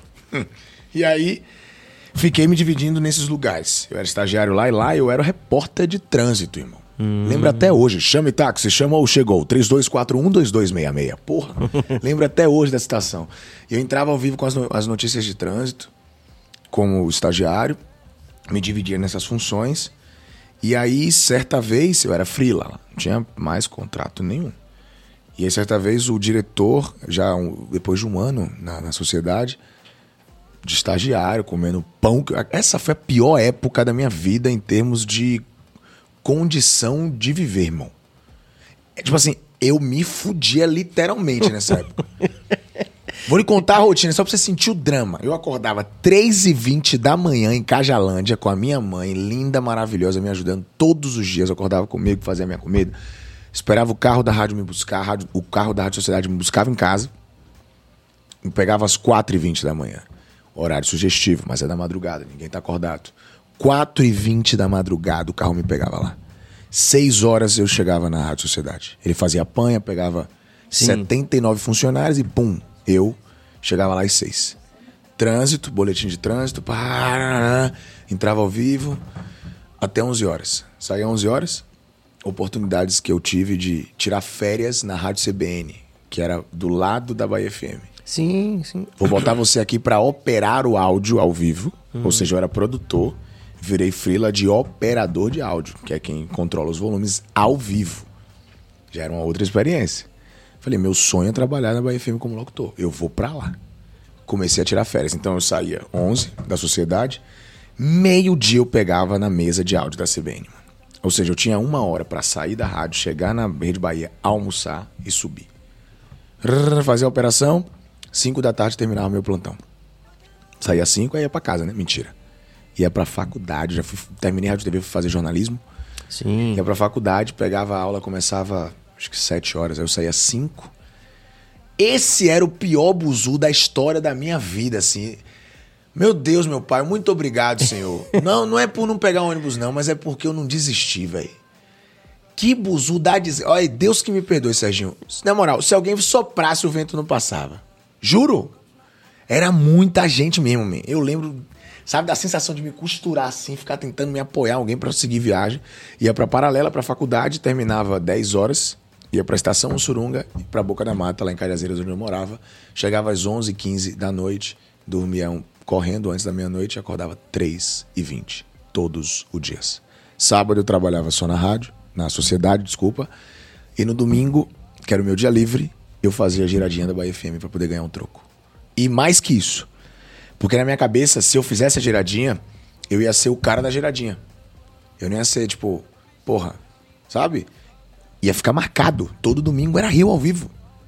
Então, tipo assim, porra, eu tive muitos problemas de saúde, diversos problemas de saúde. Só andava gripado, com virose, tive, eu tive H. pylori. Mano, que fase, meu Deus do céu, velho. Mas você resistiu ali. Porra! Formou em jornalismo? Não formei. Não formei. Eu não sou formado em jornalismo. Foi essa até- essa foi é a hora até- que a mente explode. Foi, foi até que. A metade da faculdade. Hum. Aí surgiu uma oportunidade na Bahia FM. Eu já era repórter esportivo na sociedade, contratado. E essa história do repórter é muito massa. Eu vou contar rapidinho. Hum. Conte. Não precisa ser rapidinho, não, tá ótimo. O coordenador. É o que eu falo pra porra. Não, velho. rapaz. Vocês eu- perceberam, né? Eu quero mesmo saber, eu quero mergulhar Ah, nesse então vamos universo. nesse, vamos nesse swing aqui até umas horas. Aí, o coordenador, grande Marcos Barreto, curitibano, gente boa. Porra, ele é o Pedro Scooby do rádio, velho. Esse o cara mais. E aí, velho, gastava com todo mundo, ligava pra porra nenhuma. Cara massa, velho, fluiduzão. Certa vez, ele tava ouvindo a Bahia FM e me chamaram ao vivo, Dinho Júnior, aí pau e fogo ao vivão, daquele jeito que tem que ser extremamente entusiasta no rádio popular, né? Não sei, não, oi, estamos aqui ao vivo, não, é aquela agonia, é euforia gostosa. Ele me ouviu, outro dia ele chegou na rádio, vem cá, velho, é você que é Dinho da Bahia FM? Falei, sou eu, ele, desgraça, você tem um pique da porra, negão. Já pensou em fazer esporte? Eu falei, oxe, que dia eu começo? Assim, nego. Tudo na minha vida é quer quero, 100%. Quer quero, quer quero, tô dentro. Se a porra não vingar, eu já vinguei porque eu aprendi, tá tudo certo. E aí eu, pum, colei no esporte. Aí foi quando eu fui viver a Babilônia de ser repórter numa equipe, na mais tradicional equipe de esporte do rádio baiano. Talvez na rádio mais tradicional da história do Nordeste até, que é a Sociedade. E aí fui ser setorista do Vitória, time que eu joguei e que eu ia pro estádio. Velho, foi um momento assim muito especial na minha vida. Fazer transmissão de jogo, meu Deus do céu, eu amava fazer aquilo. Sabe? Tipo, ver a torcida atrás gritando papo, é, você aqui tentando falar, o fone, vai, diabo, pega aqui. pra tentar, de certa forma, cantar o que a gente chama, né? O lance, cantar o lance e tal. Foi um momento bem importante, assim, na minha vida. Silvio Mendes no meu pé do ouvido, lá ele. Vamos direto pro Barradão com ele, o repórter Ligeirinho. Fala comigo, Ligeirinho. Pô, ele era muito foda pra mim aquilo, velho. Muito foda. E aí, viver a boleiragem. Viver a boleiragem, né, velho? E aí eu tinha menos de seis meses nessa função, felizão, pô, ganhava um salário por quinzena. Já não era 200 contos, sabe? Já era, mãe, faz o mercado lá, toma aqui o vale refeição, vai fazer o mercado. Porra, você vê sua coroa chegar no mercado cheia de sacola, irmão, que foi você que botou o dinheiro, vai te lenhar. Tem mérito melhor que É, isso. Deus então eu abençoe. vivi momentos de bênçãos profundas naquele momento. Comecei a dar uma saidinha, porque tinha uma grana, porra, comecei a conhecer uns pointzinhos de Salvador, sabe? Você vai mudando a perspectiva. Eu digo, Começou a comer gente. Comecei a comer gente, lógico. em Cajazeiras, então. Falei, não trabalha na Rádio Sociedade. Porra, trabalho meu, pago um pau do caralho, mas ninguém sabia. Não, vamos que Tipo- vamos. Vamos se envolver, minha filha. Cara, tá tudo certo. Deixa se envolver. Depois eu te conto o kit ilusão e tá tudo certo. E aí, nessa época, realmente foi um momento assim muito inspirador e, e- e muito feliz pra mim, por vários motivos, por várias realizações pessoais, por ver uma, um pouco de uma mudança financeira, uma perspectiva de realmente conseguir entender que era possível. É isso, né, velho? Entender que era possível. Eu lembro que a Rede Bahia ela startou esse processo de porra, existe um mundo diferente do que eu vivo em Cajazeiras. Eu lembro, Serginho, que quando eu cheguei lá com 15 anos, eu fiquei surpreso porque as pessoas, elas liam por prazer, você acredita, velho? Bote fé. Eu achava, tipo assim, fulano lê porque gosta? Que desgraça é essa, pai? Tá maluco? Eu lia na quarta série porque a professora me obrigava essa descarada pra eu ler Dom Casmurro. Juro por Deus. Que viagem, velho. E é assim, E mano. você, você fala com graça assim e eu aqui extremamente impactado com esse. É, essa- mas, é, mas, mas eu, porque- eu entendo o impacto. Não, porque a gente faz esse- essa transformação mesmo, né? Sim. Várias sim. pessoas tiveram aqui. Eu, você tava falando, eu tô lembrando é, de Leno. Leno aqui, desse Leno Sacramento. Sim. Bárbara Carini também, ela contando um pouco disso também. Como era. Que universos, né? Que suspense. Eu lembro que era muito né? louco, muito louco. Pra mim foi muito louco. Então essa foi a primeira mudança da minha vida. Entender que existia um mundo fora a minha bolha. Porque tem esse lance na favela. Quem não conhece, que não tá lá, tipo o burguesão lá que mora no Horto, na favela, que Deus abençoe, que ele não sabe, mas que julga. Não! O cara pode vender água, porra. Bota água nas costas e vai vender. Irmãozinho, ô meu lindão, você sabe de quê? Tu já morou lá? Então vai tomar no meio do seu cu, rapaz. É. Não se meta, não. Não é, não é simplesmente uma questão de escolha. Escolha o acha, caralho, né? meu É. amigo. Escolha o cara. Escolha o caralho. E a gente vê muito essa, esse discurso é, sendo reproduzido, né? Mas assim. esse é o grande problema. Quem reproduz é quem não conhece, entendeu, irmão? E eu vou lhe dizer, assim como todo jovem de quebrada, meu primo foi envolvido, eu perdi vários amigos na infância que morreram, sabe? Eu vi amigo meu ser arrebatado pela igreja, e graças a Deus tá aí até hoje. Eu vi amigo meu mudar a condição da vida, de viver, de como olhar pra vida, porque matou alguém, porque se envolveu no tráfico, e matou, tirou a, tirou a vida de alguém, sentiu o peso emocional daquela porra. Eu vi de tudo, irmão. Eu vi de tudo. Então, tipo assim, você. Por isso que pra mim aquele impacto foi gigantesco. Sim, eu, e eu tô entendendo Sabe? que foi mesmo. E a tem gente que não entende. Diz, não, mas aí, mas aí o cacete, irmão. Lá do seu berço de ouro você não tá vendo essas porra. Ah, mas eu fui criado, mas foi criado o caralho, meu irmão. Porra. Você teve uma escola pra que no mínimo você pudesse ouvir de pessoas que têm outras perspectivas, algo que somasse aquilo, show. Mas se você não vive, se você não viveu o que as- essas pessoas vivem na pele, se você não conhece o prato e a caneca azul, irmão, vai te lascar pra lá, entendeu? Não venha conversar comigo não. Nunca comeu almôndega no colégio, pô? Nunca soube o que é ir pra escola pra poder comer? Pra comer, é. Então vai a merda. Então isso acontece muito. Então essa foi a minha primeira mudança de perspectiva. E eu comecei a gostar daquilo.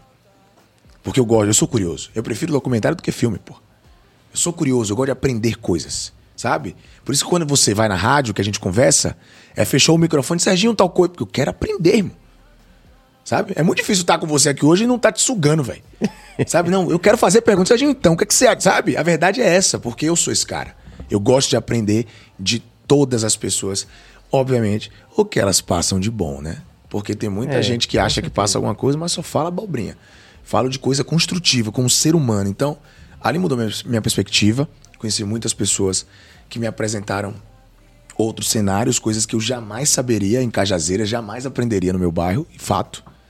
Na Rádio Sociedade foi uma mudança financeira, e aí veio mais um ponto de inflexão na minha vida, que foi a chamada para me contratarem como operador de áudio na CBN.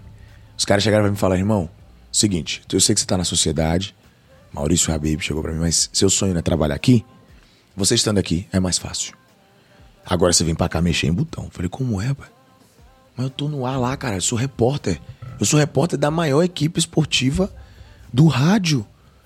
É, mas é o que tem, velho. Isso vai facilitar. Você vai vir pra cá, as coisas vão acontecer, pá, sabe? Tem lance da promessa de, de acontecer. E eu lembro que eu perguntei à minha mãe, por várias paradas, né? Grana e tal. Perguntei, mãe, e aí eu faço o quê? Minha mãe, ela, ela sempre dá uma resposta assim que. Porra, eu, eu juro por Deus, assim, se não fosse minha mãe, eu ia ficar bolado, velho. Ela sempre mete. Siga o seu coração. Eu falei, caralho, eu não sou cardiologista, não sei nem como, eu não sei como decifrar o que ele tá me dizendo, filho. Tô lhe pedindo ajuda, você pode me socorrer. E aí eu lembro que naquele momento, assim, eu fiquei bem angustiado, me mal. Falei, meu Deus, vou largar isso aqui pra. Mas foi quando eu tive o primeiro contato em olhar pra dentro e entender que a gente se conversa o tempo inteiro. Por quê? Eu não sabia.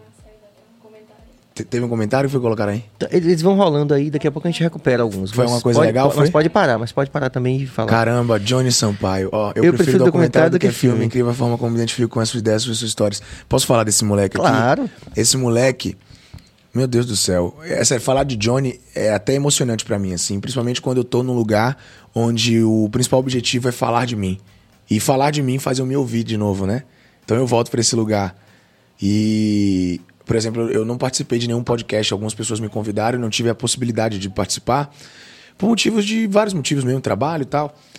E eu participei de um podcast na semana passada de Matheus Ramos e o assunto era outro, era bastidores da TV, mas hoje essa experiência de estar com você aqui falando sobre minha história é um negócio muito louco, assim, porque eu, beleza, eu dou entrevistas para sites e tal, pá, mas não tem a mesma abertura, a mesma condição, né?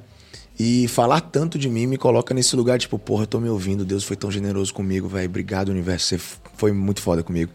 E Johnny aparecer assim, do nada, é massa porque ele, pra mim, é. Ele, Johnny Sampaio, Kaique Santos, sabe? Pra mim, eles são a, a minha forma de retribuir à vida o que ela me deu. E eu vou te explicar por quê. Johnny, ele é um pivete de 18, 19 anos, deve estar com 19, 20 anos agora, essa miséria. e ele, ele é muito louco pro rádio, velho. Sabe? Dodói pro rádio. Tipo assim, ele tinha meu primeiro áudio quando eu entrei na Piatã FM, irmão. Meu primeiro áudio ele tinha gravado. Primeira vez que eu abri a boca e falei na Rádio Piatã, ele gravou, irmão. Primeiro áudio de Matheus Ramos. Ele é assim, doente por rádio. Ele tinha uma admiração, tem, né? Enfim. Que hoje a gente é amigo, assim, é meio difícil, né? Você... Antes ele era o pivete que era fã e viajava na parada. Hoje ele é meu amigo, sabe? A gente se distanciou por motivo de trabalho, mas eu falo ele direto, irmão. Você o que precisar, conte comigo. E é real, sabe? Porque eu sei que faltam pessoas para dar essa mão. Sobra pessoas para poder tirar e usufruir. É e às vezes usufruir é pegar o talento do pivete e botar onde acha que deve, entendeu? Porque ele é talentoso, ele é bom pra caralho. E Johnny me mandou um áudio quando ele tinha 15 anos, fazendo locução, já em Simões Filho. Mesma coisa, moleque de família humilde, correria, Simões Filho, perto de Cariazeiras ainda, né? Só que é um pouco mais perto, não vou dizer que é longe não, porque Cariazeira é o lugar mais longe do mundo. E aí, quando eu vi aquele áudio, eu falei, esse moleque é bom pra caralho, velho. Uma vozinha de menina, mas é bom pra caralho, velho. Sabe, uma voz fina, de, de jovem. Aí eu brinquei, falei assim, uma vozinha de menino, mas ele é muito talentoso. E eu botei ele no meu radar, irmão. Falei, não, eu vou olhar ele aqui onde ele vai. Porque o rádio, pra mim, é o que eu sou. Eu, eu estou repórter, estava repórter, estava apresentador de TV. Mas o rádio é o que eu sou, irmão. É o que eu amo fazer, sabe? Vem desse lugar. Eu adoro saber que as pessoas me olham com respeito, sabendo que eu sou radialista, que infelizmente o mercado não tem mais. Eu acho isso do caralho, assim, sabe? Fulano, fulano da rádio tem X seguidores, trabalha pra tal marca. É, irmão, eu sou do rádio, irmão. E tô nesse lugar, porra. Pra que as pessoas do rádio entendam que a gente pode fazer, velho. Porque é desse lugar que nascem os melhores, pô, na profissão que- de comunicar, sabe? E aí eu lembro que eu botei Johnny no radar e comecei a observar todo o movimento que ele fazia, tudo. Aí Johnny foi pra. continuou na rádio comunitária. Aí do nada ele apareceu no PIDA.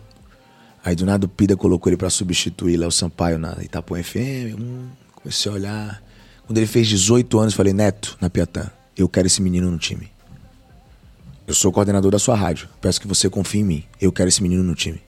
Bora trazer. E hoje ele é locutor da Piatã FM, que é a rádio que ele sempre sonhou em trabalhar. Que ele cresceu, nasceu e se desenvolveu ouvindo. E eu sei que pra ele sentar naquela cadeira tem um, um, que significado especial, né? Que vai além de um trabalho que ganha grana, que Exato. paga a conta. Exato. Isso é fundamental. Não, em e tudo na é vida, isso. né? E pra mim é retribuir, sabe? É. É dizer assim, eu não sou responsável, eu sou contribuinte. Responsável é ele, pô. O talento é dele, é ele que abre o microfone e, e, sabe? E faz o que faz. Se dedicou a vida toda, né? pra chegar 100%, nesse- nesse 100%. lugar. Ele é rato de rádio. assim, Ele sabe muito mais de rádio que eu, irmão. Escuta muito mais referências que eu, sabe? E ele é um menino Ave Maria. Tipo assim, eu tenho certeza que Johnny, ele ainda vai sacudir o mercado, assim. Eu tenho certeza. É, é porque, na verdade, existem perspectivas, né? Sobre quem é um bom comunicador e é muito jovem. E o problema, muitas vezes, é que quando a gente é muito jovem, a gente demora pra entender a nossa identidade, porque muitas outras pessoas tentam, de certa forma, colocar outras identidades na gente, sabe como é? Uhum. Eu demorei muito, eu tenho 13 anos de caminhada e foi na Piatã que eu fui entender o que eu sou, velho. Sabe? Hoje eu digo, não, eu tenho, eu sou um, um- um- um- tipo de trabalho que ninguém faz. Isso não é bom ou ruim, não, mano. Pode ser bom pra quem gosta e ruim pra quem odeia. Mas eu entendo que eu sou eu. Então, tipo assim, máximo respeito a quem tenta. Tem gente que tenta, sabe? Fazer a sonoplastia igual. Tem gente que tenta botar umas vinhetinhas pra ficar engraçado. Meu irmão, tudo É, bem. Se mas você é acha uma que esse é o caminho, show. Mas no meu caso, hoje eu reconheço. O que eu entrego, a dinâmica de sonoplastia, improviso. Mão, É, É a minha marca. É, o touché. exa exato, é o touché. É o checkmate. E isso demorou pra acontecer. Eu tenho 13 anos de carreira, pô, é, é tempo pra caralho. Sabe? Johnny tinha 7 anos quando eu comecei. Já começa daí, falar de número. Então isso é, é muito tempo. E eu não tô falando isso pra me achar, não. Eu tô falando sobre a dificuldade de se reconhecer dentro de 13 anos de caminhada, velho. De 13 anos. 5, 1. Deve ter uns 4, uns 3 anos que hoje. Você falou, é isso aqui. Eu acho que uns 4 anos que eu falei, porra, é isso. É isso aqui. E só vai ser isso aqui, sabe? Você quer que seja? Você quer me contratar? Vai ser isso aqui. É assim, é assim que vai ser. Eu posso ser isso aqui? Não, então eu tô fora. Entende? E isso não é ser arrogante. é ser respeitoso com o meu processo. Foram, foram nove anos. Ou dez anos. Sim. Sem ter essa clareza sobre quem eu sou, meu irmão. Daqui pra frente, é desse jeito, velho. Sabe? E eu preciso confiar. Às vezes não é fácil, mas eu vou confiar. Porque é meu. Foi Deus que me deu essa porra. Seria, seria desrespeitoso a Ele não fazer jus ao que Ele me entregou. Ao que o povo espera de mim, ao que as pessoas esperam, sabe? E isso é muito, é muito louco, assim. Pra mim é muito forte. E Johnny é isso. É um moleque novo, bom, muito bom, que vai encontrar dentro Também da sua carreira lugares de pessoas. Não, aqui, Pan, mas em algum momento, meu amigo, A ficha vai cair. Algum momento ele vai falar, caralho, é isso aqui que eu gosto, eu vou fazer, e ele vai sacudir o mercado, tenho certeza disso. Certeza disso. Eu sou muito fã desse moleque. Eu digo que ele é o Neymar do rádio. Falei, e aí, Nenei, como é que tá, menino Ney? Eu gosto muito de brincar com ele e fico muito feliz de ver essa mensagem, de saber que ele tá aí assistindo e ouvindo e eu poder falar dele publicamente. Guardem esse nome, viu? Guardem esse nome. Juliana Johnny Garcia Sampaio. diz: Isso é autoconhecimento. Ô, minha amiga, pau da porra pra chegar até aqui. Três anos de terapia, 55 cursos, meditações, estresses e tomadas Juliana. Garcia, Dinho, boa noite. Dentro das suas metas para 2022, qual será o percentual dedicado para o autoconhecimento? Eu senti que ela gosta da- da- do, ass- do assunto, né? É. Olha, eu- o meu processo de autoconhecimento, assim, ele é muito genuíno e natural, espontâneo na minha vida. Eu descobri no processo terapêutico uma condição de realmente, assim, ter mudanças significativas em- no que eu sou. Você fez terapia? Eu faço até hoje, há três anos, irmão. Esqueça, o primeiro dinheiro que cai na conta é o do, sabe? Às vezes eu esqueço até de pagar ele, mas quando eu lembro eu falo, irmão, vou colocar você no relatório, porque o primeiro da lista tem que ser o seu. Sabe? Tipo assim, na minha cabeça, não existe não fazer terapia. Porque mudou minha vida. Mudou minha vida mesmo, assim. Mudou minha vida. E eu acho legal a gente falar sobre isso porque nós estamos num momento em que já existe muito menos preconceito do que já houve. Falei disso hoje, tive uma psicóloga hoje lá no programa no Pipoco. Sim, com mas ainda existe uma certa resistência das pessoas. Normal. em relação- não só a questão da terapia, mas também como até a questão da, da medicação. Às vezes, pô, tomar medicação Perfeito. é parte do processo. Acho que isso ainda mais, né? Pra quem precisa, É. de certa forma, ter um, um, um acompanhamento psiquiátrico e tal. Existe um Sim. preconceito muito grande com Muito aquilo, ainda, né? é. Eu acho que, Mas na tá verdade, mudando. Serginho, a gente precisa entender que é, a gente, hoje a gente está tendo a possibilidade de olhar para a vida por um, um- uma, uma, uma visão muito de desconstrução, assim. A gente hoje tem uma consciência que a gente aprendeu muita coisa errada, sabe? É massa isso, né? É. Porque antes a gente, o respeito supremo à maneira que os pais criaram a gente, fazia com que a gente não olhasse pra isso, velho. É muito, ah, meu Não pai tá sempre né? certo, minha mãe tá É. sempre certa. Só que, gente, deixa eu falar, seu pai e sua mãe vivem uma realidade pior que a sua, tá ligado? Isso gera pra eles demandas e traumas absurdamente piores. Então, calma, respeita a mamãe e papai e se respeita dentro do que eles pensam também, sabe? E é isso, eu acho que a gente tá muito nessa vibe de entender que são demandas que são de certa forma, do pai, da mãe, são paternais, maternais ali. Elas chegam pra você e você hoje precisa também olhar pra isso e entender o que é meu e o que é do outro, sabe? A gente tá começando a levantar esse discurso de entender que os pais são traumatizados, às vezes nem eles sabem que são, nem eles reconhecem que são. Mas, na minha opinião, esse olhar de autoconhecimento, dessa busca e dessa soma no processo, principalmente familiar, ela tem que começar de quem tem mais consciência, sabe? Minha relação com minha mãe mesmo, porra, você é louco. Sabe? Minha mãe, ela me, me cobrava um dia desses, tipo, você não me liga? Porra, Júnior, você não me liga, não, sabe? Não... Caralho, velho, não fala comigo uma vez por semana. Eu falei, mãe, ô minha véia. Aí chegou um momento que eu entendi que não é conflito. Eu falei, peraí, vamos lá, vamos conversar. Ô minha, minha véia, vem cá. Qual é o cenário ideal pra senhora? Sim, o que é que você.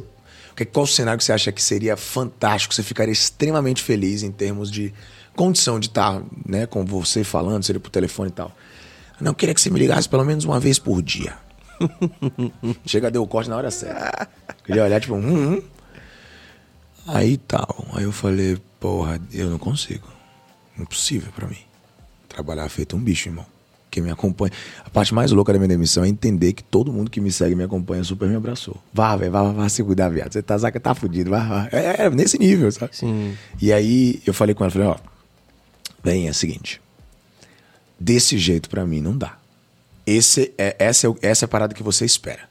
O que eu espero de você é compreensão 100% se eu não conseguir falar. Eu sei que isso aqui te faz mal. Vamos chegar no meio termo? Se eu te ligar uma vez por semana, tá bom? Ou se eu fixar sua conversa e responder sempre, tá filé? Pronto, já melhora, meu filho. Então, ótimo. Então eu te ligo uma vez por semana, a gente troca essa ideia e tal, tudo bem.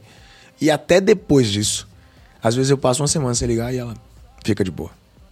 Nem lembra da, da, da, da demanda. Somente porque eu levei ela pra esse lugar de consciência. Dela entender que talvez o que ela buscava de mim era uma coisa utópica mesmo. Pela correria da minha vida, sabe? E é massa isso. É, com Isso certeza. é muito legal. Estamos aqui conversando com o Dinho Júnior, aqui ao vivo, é, a conversa tá muito boa, a gente com certeza vai cair naquela tipologia que vai ser somente a primeira parte, vamos ter que marcar uma segunda. Johnny Velho, Sampaio, eu super topo, viu, velho? Eu Vamos? juro por Deus. Ó, eu tô falando aqui, eu tô muito é, empolgadão de estar aqui, velho. Fim do meu dia, assim, eu, caralho, ficaria até altas horas aqui trocando ideia, tá ligado? Falando da... vamos nessa então interagir com muito a bom. rapaziada. Johnny mandou mais uma. Ele mandou mais uma? Pergunta pra Dinho qual o sentimento dele pro futuro do rádio e suas futuras gerações de comunicadores. Caralho. Essa é uma pergunta muito louca, assim. Posso juntar? Por favor. É, Deve. co- como esse futuro do rádio vai se, vai se relacionar com a web? Já tá relacionado. Não existe futuro do rádio sem, do rádio sem web. Zero. Salvador FM é um projeto que vem com essa proposta. Sabe? Tem o que falar. Não tem mais isso. Não é, não é rádio. É tudo. Tudo. Porque tem também as câmeras, né, Exato. também já tá. Não, hoje, É audiovisual o o tempo todo. Pipoco é um programa de TV no rádio, pô. Programa, sabe? É- é- a gente hoje busca. é, meu maior desafio no programa que eu apresento hoje é tentar entender como eu posso ah, audiovisualizar mais o conteúdo sem prejudicar o que está no, no rádio mesmo. Por mais que seja a principal plataforma, eu acredito, respondendo a pergunta de Johnny, que o futuro ele tá 100% atrelado ao rádio audiovisual. Mas, você entende que são mundos diferentes? 100%. Totalmente. Mas vou te falar, o metaverso tá aí para provar que futuramente, futuramente não tem mundo diferente, sabe? Futuramente é um mundo só, sabe como é, mestre?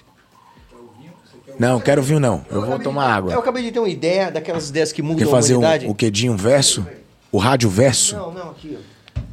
Porra, foda. Bota ela aqui. Francamente. Você esquece, agora tá Porra. tudo certo. Essa ideia que mudou a humanidade. Mudou a humanidade. Pelo menos a nossa humanidade aqui, que já é muita coisa, viu, Maria? Dois humanos contribuindo de maneira tão profunda intelectualmente. Tá tudo certo. Mas é isso, voltando a falar desse, desse meio, é muito massa essa, é- essa, essa colocação. Porque a gente fala muito disso lá, né? Como é que a gente faz o bagulho do audiovisual acontecer sem esquecer que o principal, a principal plataforma, a minha foquinha tá aí pra dizer, o principal ouvinte ele tá no rádio, ele tá no dial, ele tá me ouvindo. Quando você fala principal, você fala de se, A grande maioria desse tá. alcance. Tipo que percentagem? Hoje, Ave Maria, acho que nem 5% dos ouvintes estão na web.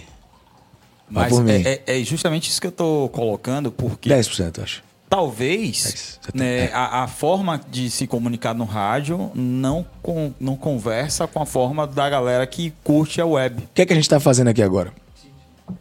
Isso lembra mais o quê? Mais web. né? Não. Mais rádio. Quer desligar as câmeras pra fazer um teste? Velho, é muito louco isso. Porque a gente tem essa parada, na, na prática existe um pouco disso. Existe mesmo um pouco disso. Mas ao mesmo tempo, por exemplo, eu. Eu.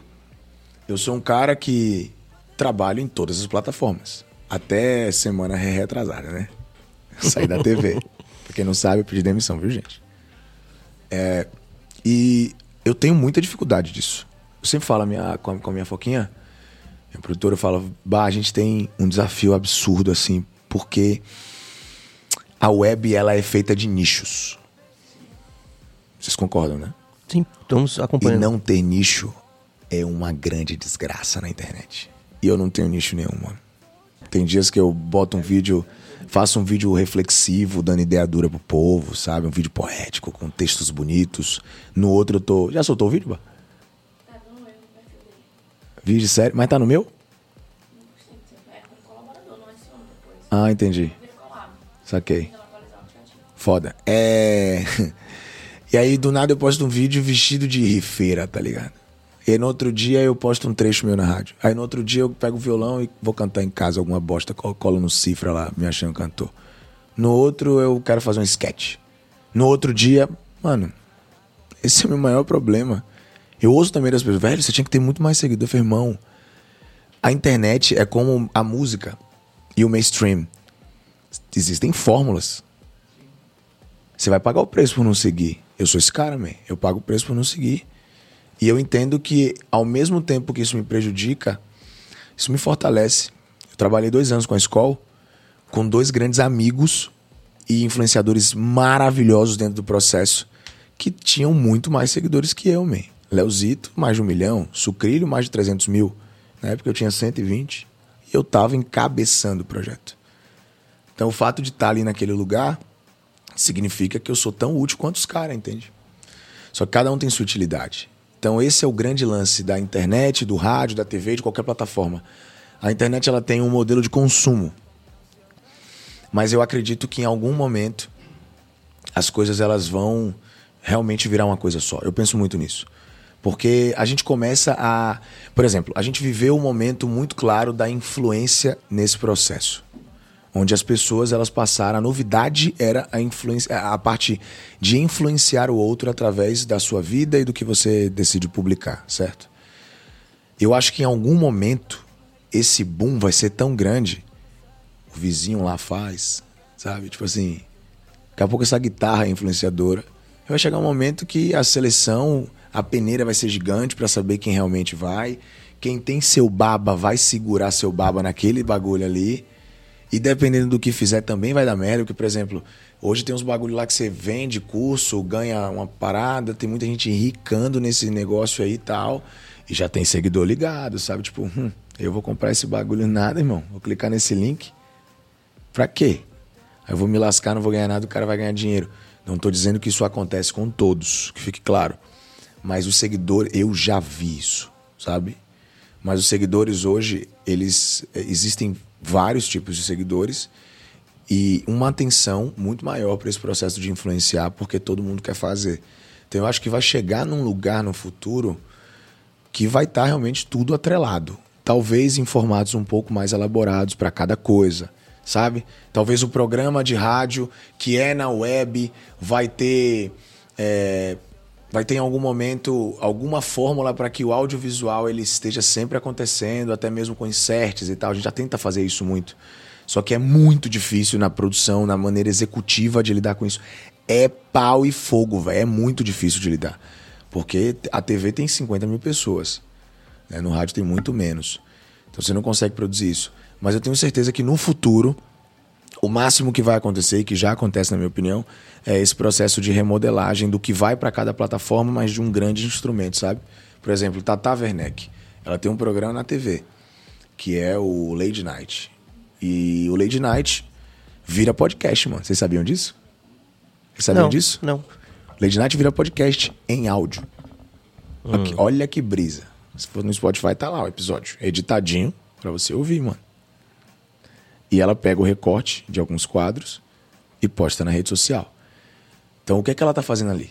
TV, rádio ou web?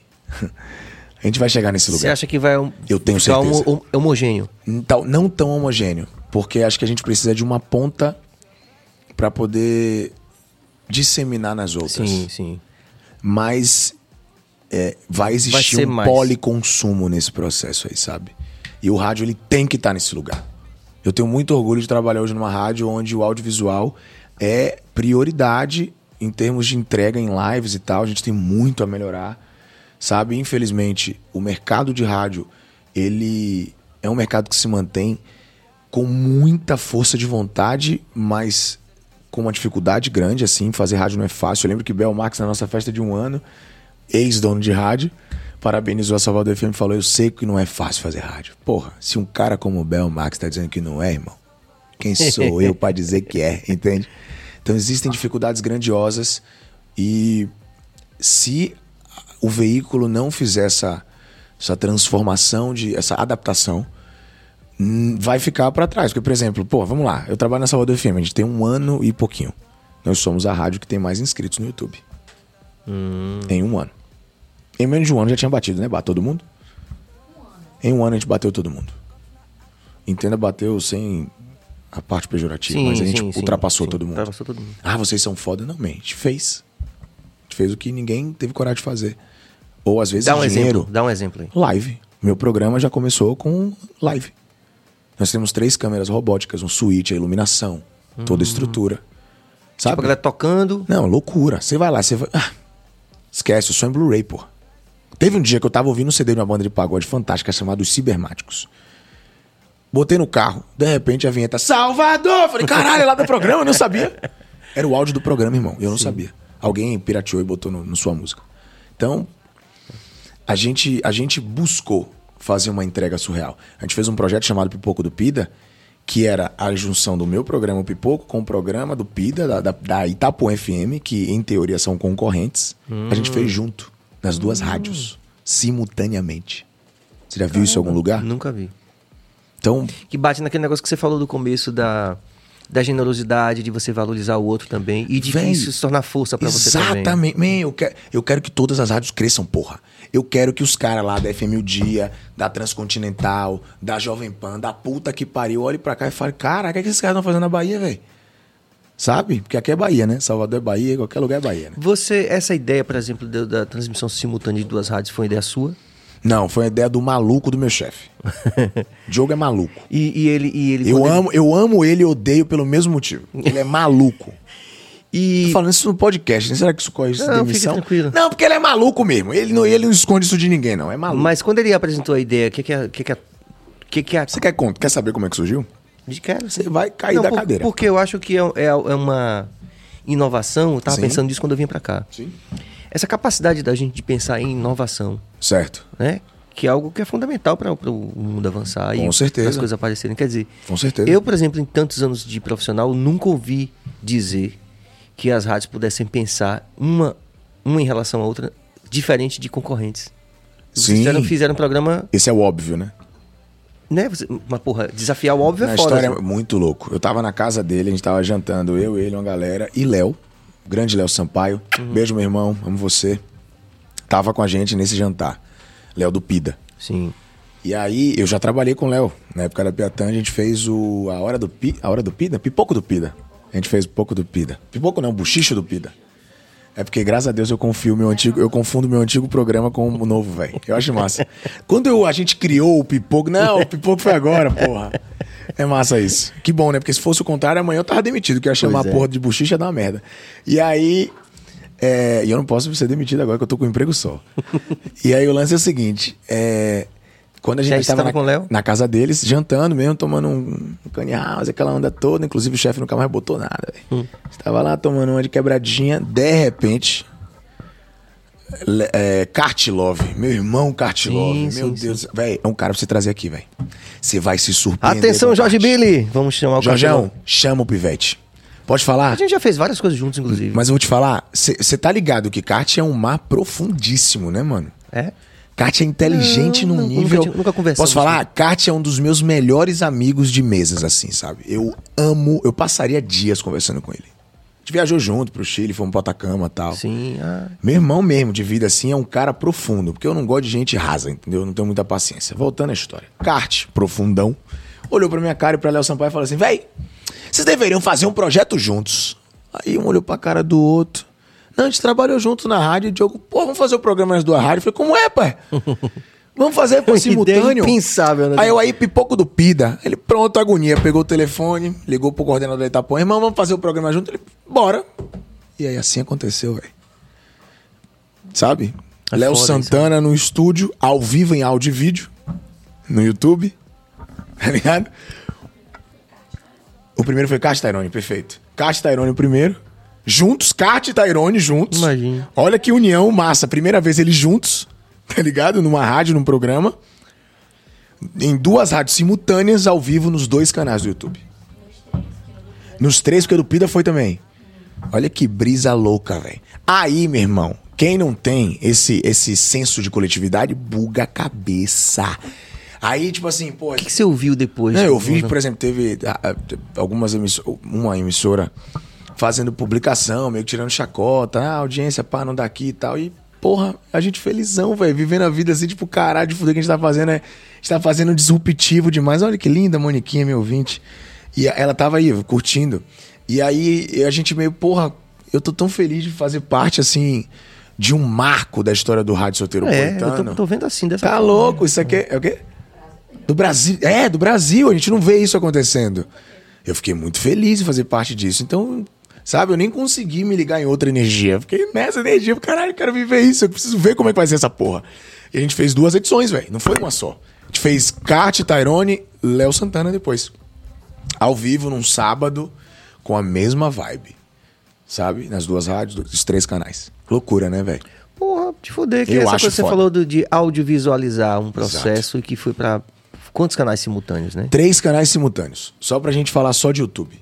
E aí de lá vira CD, aí bota no Jairzinho CDs, adoro meu pagodão.net, tá ligado? E aí a gente vai. A vinheta Muito das duas legal. rádios tá lá. É um projeto de rádio.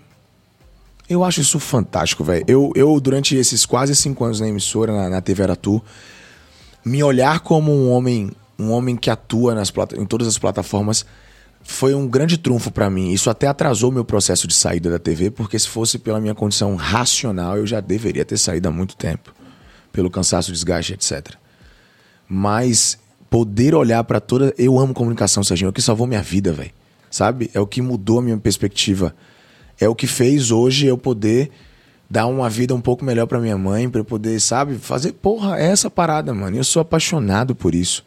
Então, a minha onda com a TV, com o rádio, com a internet, de poder me olhar, me colocar nesse lugar de um comunicador que tá em todas as plataformas, pra mim também é um pouco de dever de eh, trazer um pouco desse lugar que muitas vezes as emissoras não bebem, que é a internet, e fazer esse cross, sabe, de trazer pra dentro, de colocar as pessoas para conhecerem o meu trabalho também nessas, nesses dois outros lugares e pegar essas pessoas que estão nesses lugares e, pô, aqui também tem uma parada diferente e tal.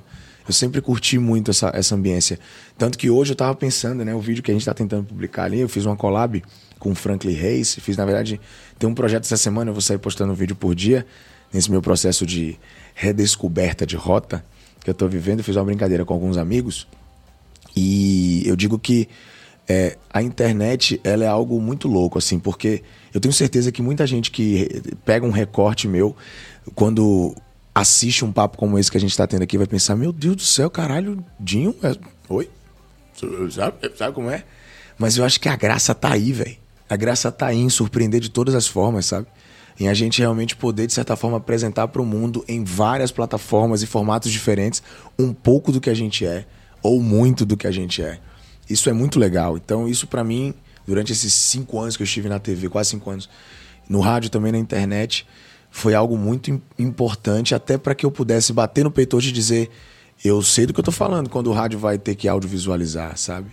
Eu sei, porque a TV hoje ela também briga com outra parada. A TV também tem, enfren- enfrenta outro desafio, mas vem um Big Brother e dá mais de 30 pontos. Então cala a boquinha aí, vamos analisar o negócio com calma Sim. e vamos entender o que vai acontecer. É, para mim é fato.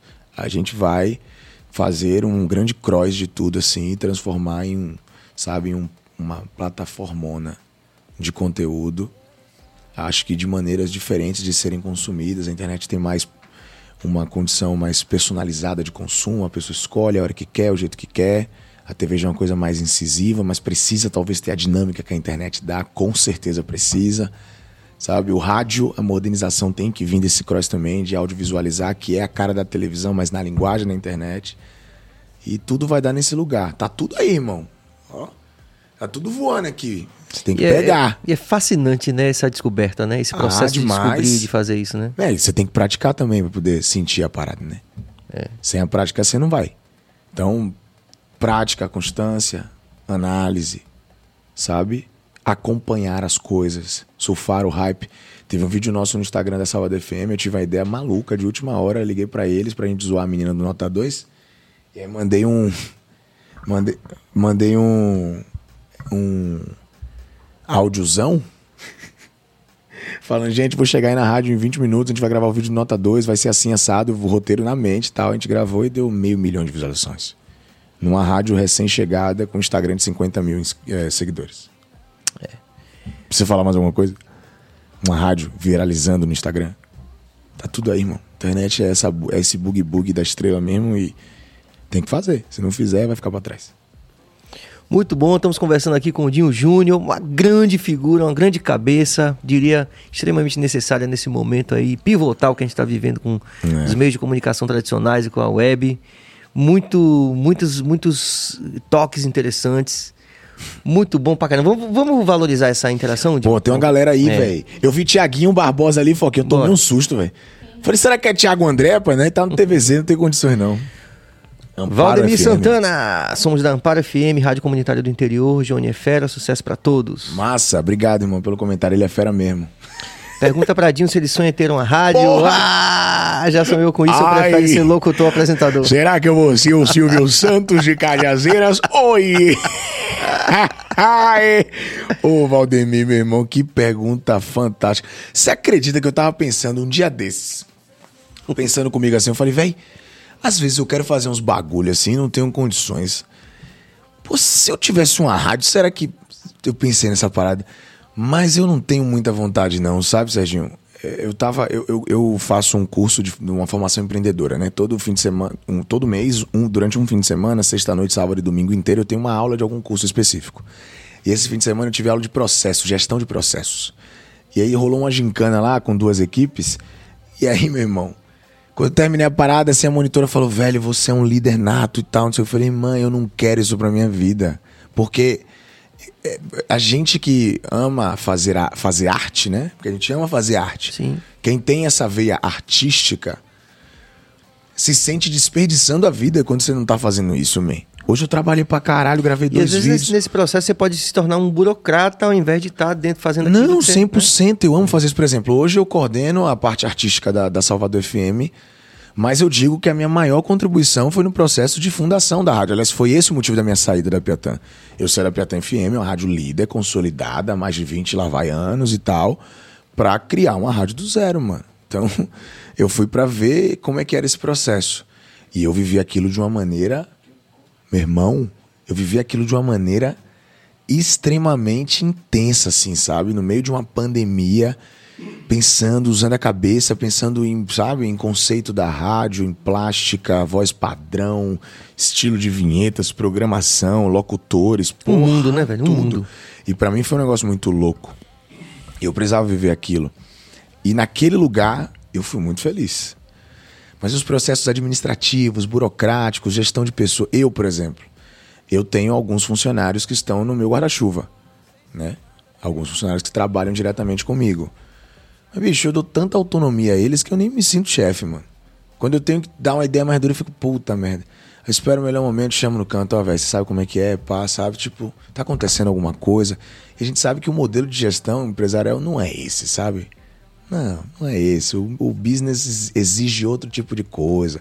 É um olhar meio coronelista, tá ligado? Como é que é? Vertical. É, né? 100%. Obtusão, sabe? Tem que ser assim, pá. Porra, você não faz, você não faz demite. Calma, rapaz. Mas você treinou? Você treinou? Perguntou se o cara tá bem? Viu se a parte pessoal dele tá atrelada ao profissional? Viu se ele precisa de alguma necessidade profissional pra trabalhar? Mais fácil trocar. Aí vem outro, não dá certo. Aí troca de novo e quando vai ver nunca entende que o problema tá em si. Então, velho, eu não me vejo nesse lugar. Dono de um emissor, puta merda, deve ser um pau da caralho. Eu prefiro viver minha vida lúdica mesmo, assim, pensando no que eu vou gravar, no que eu vou falar, curtir a minha brisa, sabe? Pô, tem coisas mesmo que eu faço na internet que eu fico pensando, meu Deus do céu, se eu fosse diretor de uma emissora, será que o dono ia falar não pode? Ia falar, porra, irmãozinho, na moral, fica com Jesus, não faz isso comigo não, tá ligado? A vida do crente não é fácil, né? De jeito nenhum. Ricardo Braga Barreto, você como comunicador, como vê essa cena musical soteropolitana resumida apenas no pagode e sertanejo? Rapaz. Falta espaço para outros gêneros? Eu acho que, na verdade, acho que não é só espaço, não. Eu acho que a gente tem. Porque, na verdade, a gente tem. A gente tem. De, de- a ponta desse espaço, ela, ele acontece num bastidor que às vezes não cabe a quem movimenta, operaciona a parada, né, velho? Cabe ao business, ao comercial. Infelizmente, infelizmente. Eu digo que, tipo assim, por exemplo, a gente tem um programa que eu e Gominho, a gente apresenta um programa na, na rádio, também no YouTube, que chama Larica Pop. Gominho, ele tem um ar musical, assim, gigantesco. Isso é louco. A Gomete entende muito de música. E é um cara massa de trazer também, aqui. Atenção, Jorge A Billy! gente vai fazer esse- essa ponte fácil. Tem que trazer ele aqui que ele agrega demais. Gominho é foda. Adoro ser cercado de gente, de gente assim. Aí ele tem uma, uma potência de conhecimento musical muito grande. Só que muita coisa que ele gosta é esquema lá do Bezão, sabe? Tipo assim, a gente levou Urias, mano. Sabe quem é Urias? de Sim, Minas, que- sim. de São Paulo e tal. Tocou no Afropunk. Urias foi lá na rádio dar entrevista, mano. Uma mulher trans, tá ligado? Ao vivão, no rádio popular. Falando do trampo novo dela e mostrando o quanto ela é foda no que ela faz. Será que algum outro lugar abriria a porta? Não sei. Mas a gente vê Mas isso. provavelmente. A gente vê isso acontecendo com, de, de- como de costume? Não vê. Mas eu entendo que ainda é um grande desafio. Esse espaço ainda é muito pouco para o que a gente pode fazer. Mas eu também entendo o problema que é muito maior e que às vezes a gente pode se prejudicar indo 100% na contramão. Essa é a real. São negócios, né, gente? Às vezes faço o que quero, às vezes faço o que tenho que fazer. Lembra que eu falei? Porra, fantástico. Você trouxe só o melhor que nós temos pra citar a parada Velho aqui. chorão, é. Não, e é bem por aí. Então, eu, eu acho que, na verdade, existem poucos espaços que deveriam e podem, de certa forma, se multiplicar. Mas eu acredito que ela também. a- a- o espaço musical de hoje não se, não se resume a esses dois gêneros, não. Eu acho que a gente tem muita coisa aqui em Salvador legal pra caralho, muitos movimentos que acontecem fora também do mainstream, são respeitadíssimos. Sabe, a gente tem, por exemplo, o Thiaguinho gravando com a tocha hoje, velho. Porra, quando eu ia, você viu, Foquinha? Não saiu ainda o som, não, né? Quando saiu, eu vou dar um mortal pra trás, mano, tá louco? e, e é isso, eu conheço, por exemplo, a Tocha na época que era só Rafa Dias, não tinha cantor, não Sim, tinha banda. Antes disso, eu acompanho os caras desde a massa. Quando o Rafa montou a Tocha e Marral foi pro Baiana System. Então, esse processo experimental, você vê que as coisas estão mudando. Olha, olha, olha como era o movimento. Quem imaginaria que o Atocha ia costurar, virar uma banda, a Sim. Rafa iria chamar Ah, Oz. sobretudo aí, me permita a minha por favor. ansiedade. Não, ansiedade não, sua soma. Uma, uma, também um movimento de profissionalização do artista 100%, também, né? 100%. Da cena.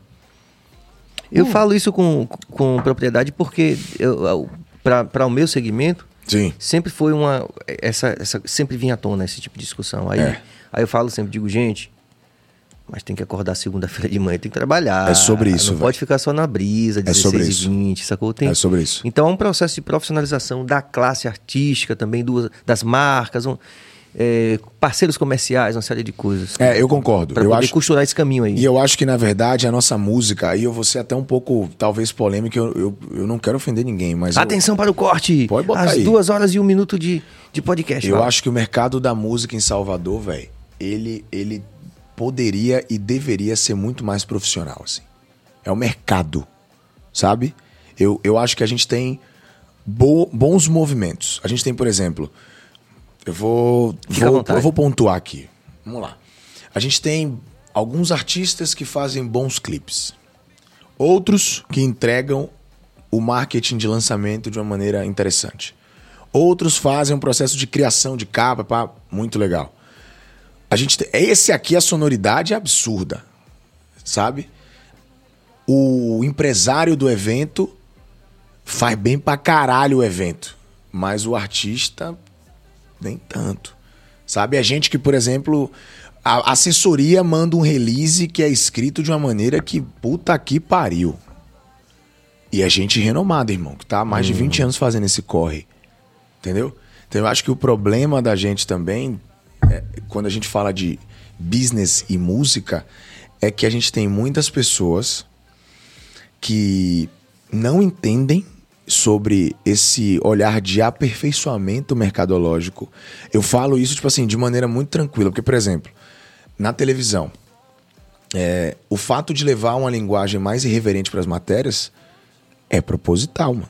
Eu quero que o cara enxergue que o produto Dinho entrega algo que Cleide não entrega. E por que eu tô fazendo isso? Porque eu acho do caralho, beleza também. Mas porque a linguagem atual é essa, irmãozinho. Então a gente precisa entender também o que, é que tá acontecendo. Sabe? Ah, ah, mas a moda agora é tretar e depois lançar uma música. Já passou também, pai. Esse hype aí já foi. Você vai tretar e vai lançar uma música e o risco de ser cancelado é gigantesco. Então segura um pouquinho sua onda aí, que esse, esse hype já passou. E eu sinto que o nosso mercado ele é amador. São, e ainda tem outro problema, né, man? É o que eu falo. Às vezes o cara que é empresário, que deu certo durante 30 anos fazendo essa merda, que enriqueceu... Pra dizer que... a ele que o cara só tem, um- só tem Imagine, meu cara, só tem um esse corte. martelo, aí tudo é prego pra ele. Não, imagine agora eu falando aqui. que que esse menino, de 28 É. anos, rapaz, que ganha não sei quantinho aí, rapaz, tá achando que pode, rapaz? O cara quando jogar B20, rapaz, tá maluco, eu ando de, sabe? É muito disso. E a gente não cresce. Aí vem uns pivetes de Brasília, man.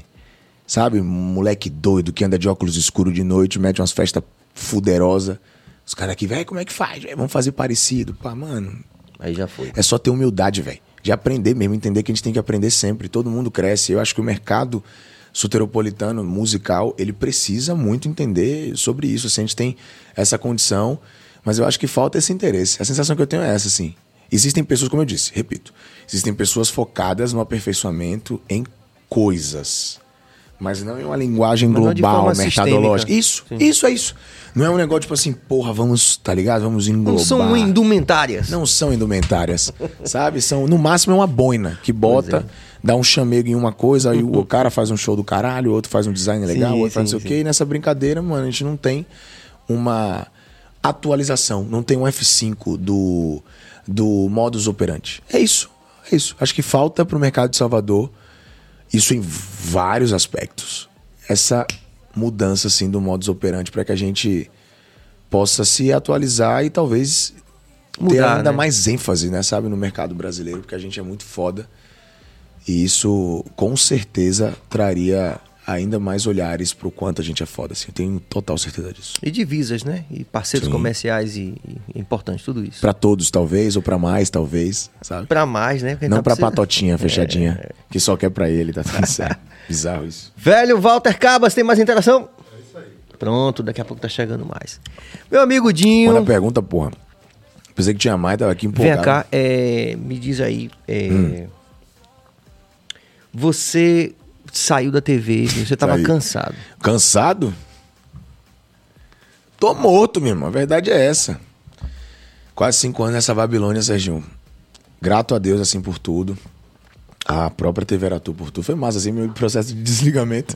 Eu fui conversar com a dona da TV pra agradecer. A gente ficou duas horas na sala falando da vida. Ela falou, não, meu filho, vá, vai descansar e tal. Quando você, se você quiser, volte, tá tudo certo. E vai ver sua vida. Você merece mesmo e tal. É isso, velho. Eu acho que chega um momento, irmão, que a gente precisa realmente, acho que o termo correto é recalcular a rota mesmo, assim, sabe? Eu tava, eu andava sentindo falta de fazer coisas que eu gostava e que eu tinha esquecido que eu gostava, velho. Tem noção que é isso? Tava bem bizarro mesmo. Então. Eu tinha esquecido, velho, que eu gostava. Tinha esquecido real, assim. Eu vivia reclamando. Porra, tô cansado. Caralho, tô cansado. Porra, cansado. Meu Deus, cansado. Todo dia. Essa vibe aí vai o fim de semana, dá uma descansada, é melhor, aí volta. E pra mim o processo da TV, ele começa com uma inquietação. né? Eu trabalhava na Piatã, tava voltando de uma transmissão de um show. E aí eu recebi uma mensagem, mandei uma mensagem por um amigo meu, meu grande irmão Darino Senna. Falei com ele, Dadá, tiver uma oportunidade aí na TV, velho. Eu quero fazer um teste. Eu sempre relutei contra a televisão. Nunca quis. Eu tinha um professor, grande Márcio, o rei do drone. Ele enchia meu saco, velho, lá na, na época do Rádio TV. Velho, você tem que fazer TV. Por quê? Porque você fotografa bem, tem uma voz boa. Você é um cara televisivo, assim, velho. Sua forma de falar, sua energia. E fotografa bem. Eu falei, fotografa bem porque eu sou feio, né, man? Você tá tirando de tempo. Fotografa bem pra não dizer, porra. Tipo, é bonitinho. Você é de- meieiro, tá ligado? Mas fotografa direitinho. Se bem que, que essas coisas não são necessariamente ligadas, né? Sobre a fotografia e Não, tem a- gente, que, tem gente que você olha assim, de perto, você fala assim, se a pessoa não é bonita, mas fotografa bem. Tem isso. 100%. Eu, por exemplo, comigo é o contrário, velho. Sem onda. Eu era mais feio na TV do que pessoalmente. Todo mundo me encontrava na rua e falava isso. Falava, pô, então eu vou sair dessa porra, né? Porque tá me deixando mais feio. Aí tá me dando uma reputação que eu não quero ter de ser feio. Eu não sou feio, eu sou minha boca. Mas eu sou minha boca legal. A TV tá me tirando isso, esse título. E aí eu lembro que eu mandei essa mensagem pra Darino, sempre relutei contra a televisão, meu professor enchia meu saco. Porra, muito, velho. E eu não queria. Na época da Bahia FM, eu queria botar no, de, de avatar no meu Twitter, a fotinha do Twitter, um boneco, velho. Porque eu não queria aparecer, imagina? Falei, não, faz um desenho aí e tal. Faz um, de... faz um desenho, bota um bonequinho aí. Que eu quero. Não quero aparecer, não, pô. Quero minha privacidade, tá doido? O rádio não é voz? Mas eu quero aparecer. Olha que onda. Aí os anos passam, tá eu com a cara na televisão. Loucura, né? E aí ele enchia meu saco, eu diria que, dizia que não queria, mas certa feita Ele falou tanto isso que eu falei, mano, arranja um teste aí que eu vou fazer essa porra. Aí ele me levou pra uma produtora que tinha um programa na TVE, que era o Bahia Motor, um programa de carros. Eu fiz o teste, passei, trabalhei dois anos e alguma coisinha com eles, gravando várias matérias de, de, veículos, lançamentos de carro no Brasil inteiro. Com a nossa grande Selma Moraes, mandar um beijo aqui pra ela, agradecer por tudo, velho Nola, Luizão, Fabão, toda a galera. Gravava uma vez por semana só, tranquilo, matava, pá. E aí eu lembro que eu tava voltando desse programa, de- dessa transmissão de rádio, e falei, velho, não quero. Eu quero alguma coisa nova. Eu tenho esse problema, velho. É problema Esse mesmo. problema. Tem esse problemão, velho. Chega um momento, irmão, que ou muda, ou eu me saio. Não tem, não tem outra parada, velho. É surreal isso em mim. Mas acho que Deus, ele é tão generoso que ele fala assim, moleque, eu já sei seu ciclo, eu vou mandar algo perto só pra dar uma chacoalhada, sabe como é? e aí eu lembro que eu tava meio que nessa vibe, assim, na rádio, meio, porra, fazer alguma coisa nova, velho. Aí mandei uma mensagem pra Darino, ele falou: mande seu material segunda-feira que eu vou pan aí. Lise Oliveira, a mais cremosa do jornalismo baiano. Ela viu também o. A Darino contou a ela, ela me mandou mensagem, poxa, vou reforçar tal. Eu falei, massa. Aí levaram a ideia, surgiu uma oportunidade de fazer umas férias de um repórter. Eu mandei o material, entreguei, fiz um vídeo às pressas assim, peguei uns recortes meus na rádio. Eu tinha um canal com um colega na internet. E aí eu peguei os cortes do canal, pai, botei no ar. Eu sintetizei tudo, compactei, fiz uma cabeça meio diferente lá, engraçada, né, que eu não lembro muito bem na época, e mandei. A galera gostou. Caralho, legal.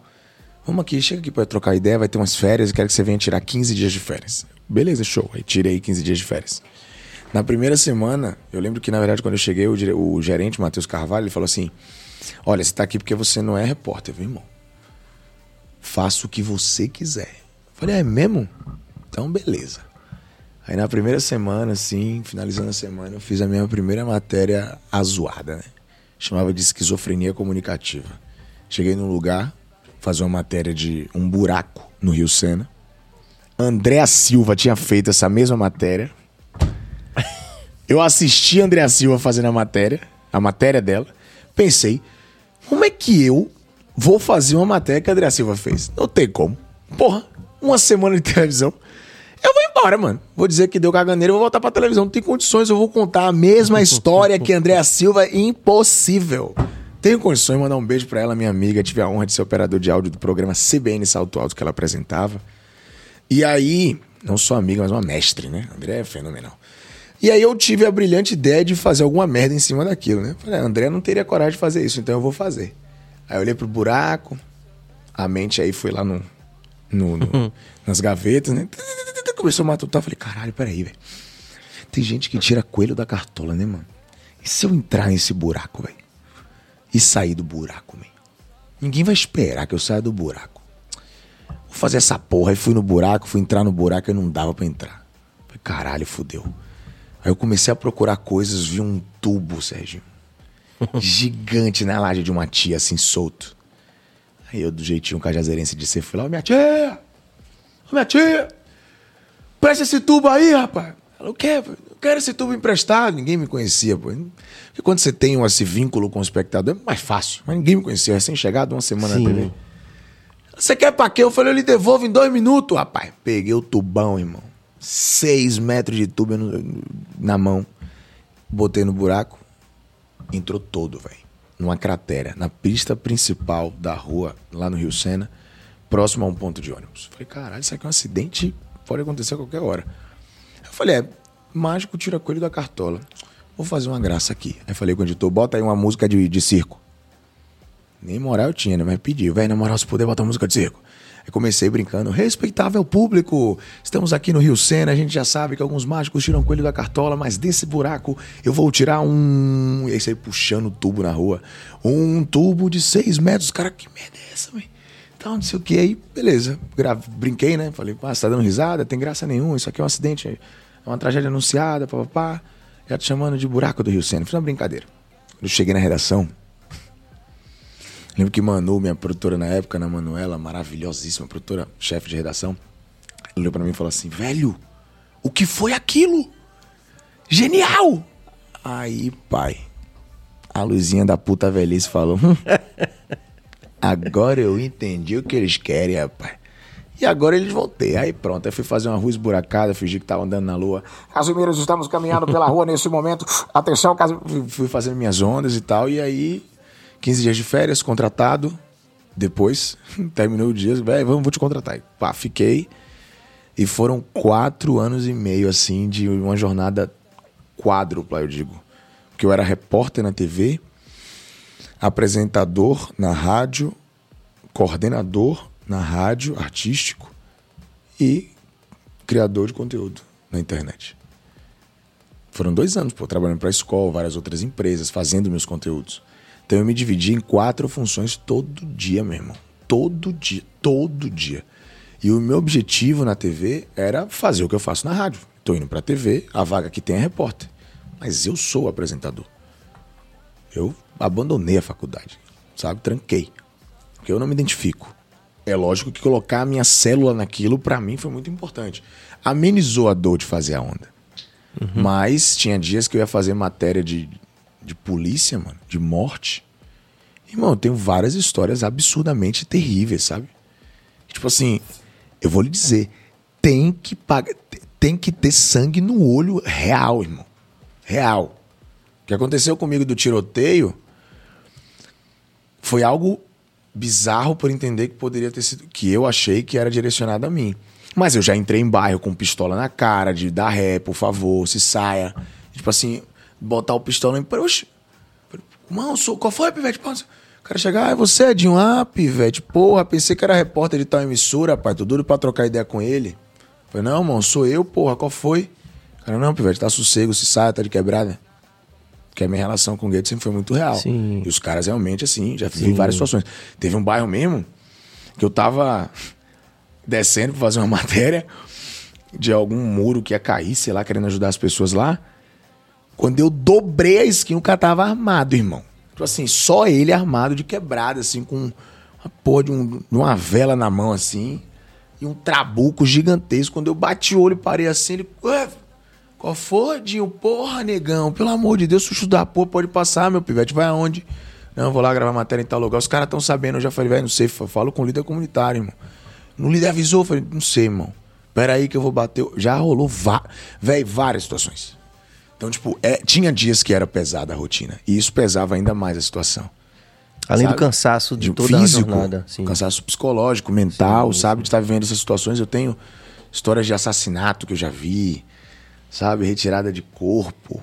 Puta que pariu, muita coisa assim, muito louca. E eu fazia tudo aquilo por entender a oportunidade.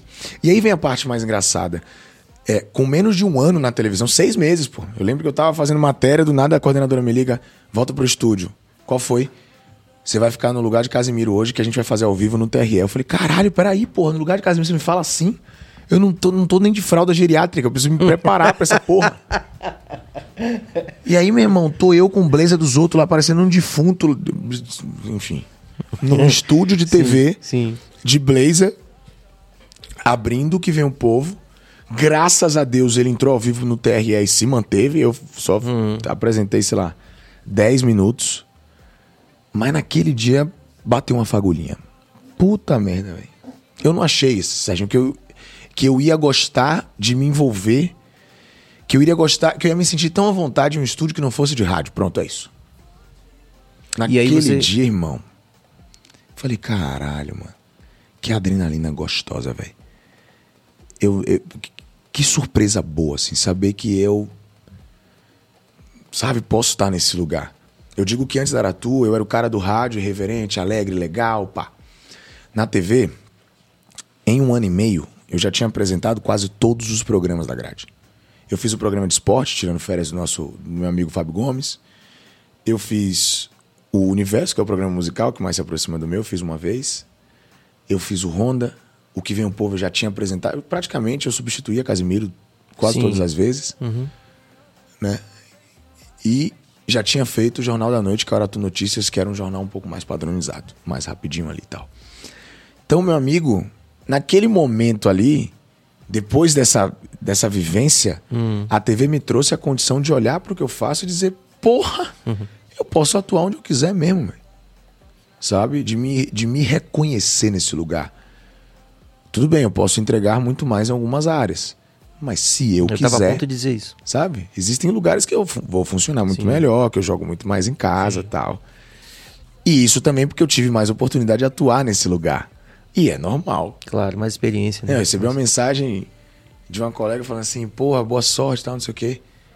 É, você é um ótimo não sei o quê de entretenimento e tal. Eu falei, Mano, eu sou bom no que eu quiser, minha filha. Tá ligado? E é isso mesmo.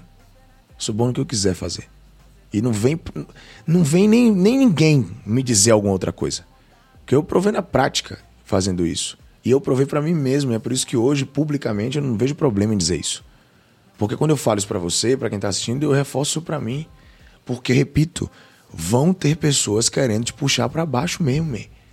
Vão ter pessoas que vão querer te fazer desacreditar, que não querem você empoderadas, que querem você na coleira, que é você acreditando que você não é, não é capaz. Mas, meu amigo, tem que arrebentar essa porra e seguir livre, acreditando que quando você é boa pessoa, em primeiro lugar, bom profissional, o mundo ele vai se abrir pra você. E hoje eu tô muito nessa pegada, entende? Esse foi o principal motivo que eu me encorajei de fazer o que eu fiz. E foi a melhor coisa que eu podia ter feito.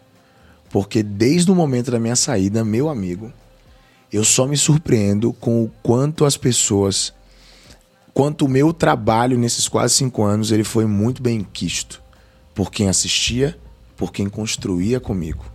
Então, pra mim não tem nada mais importante que isso. Sair da televisão ouvindo da dona da emissora que a casa é sua quando você quiser, volte, descanse mesmo. Pá, admiro pra caralho o seu trampo, você, você é. Ma... Sabe? Tipo assim, é- e é muito louco, porque a gente tá falando da dona da TV, né, meu amigo? Sabe? E Ana, ela sempre foi muito generosa comigo, vai. Muito respeitosa com o meu trabalho. Infelizmente, eu não consegui cumprir o que eu queria. Mas eu entendo que ciclos eles acontecem para que a gente cumpra algumas missões ali dentro. Nesse nesse ciclo, eu cumpri todas as missões possíveis, me entreguei de todas as formas intensas possíveis e fiz o melhor que eu pude e eu provei na prática para mim mesmo que é possível, sabe? Que é possível que é possível mesmo assim. Eu bater no peito e dizer vou fazer essa porra e fazer dar certo. E é isso. Eu fiquei, sabe, muito feliz de saber por outras pessoas também que eu poderia apostar nessa visão.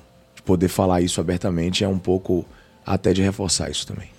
Cara, é interessante porque. é, primeiro, é, o comentário é: o futuro a Deus pertence, né? Você Ah, pode, 100%. pode ser que de repente você, como você falou, pode ser esteja, pode estar mandando Big Brother.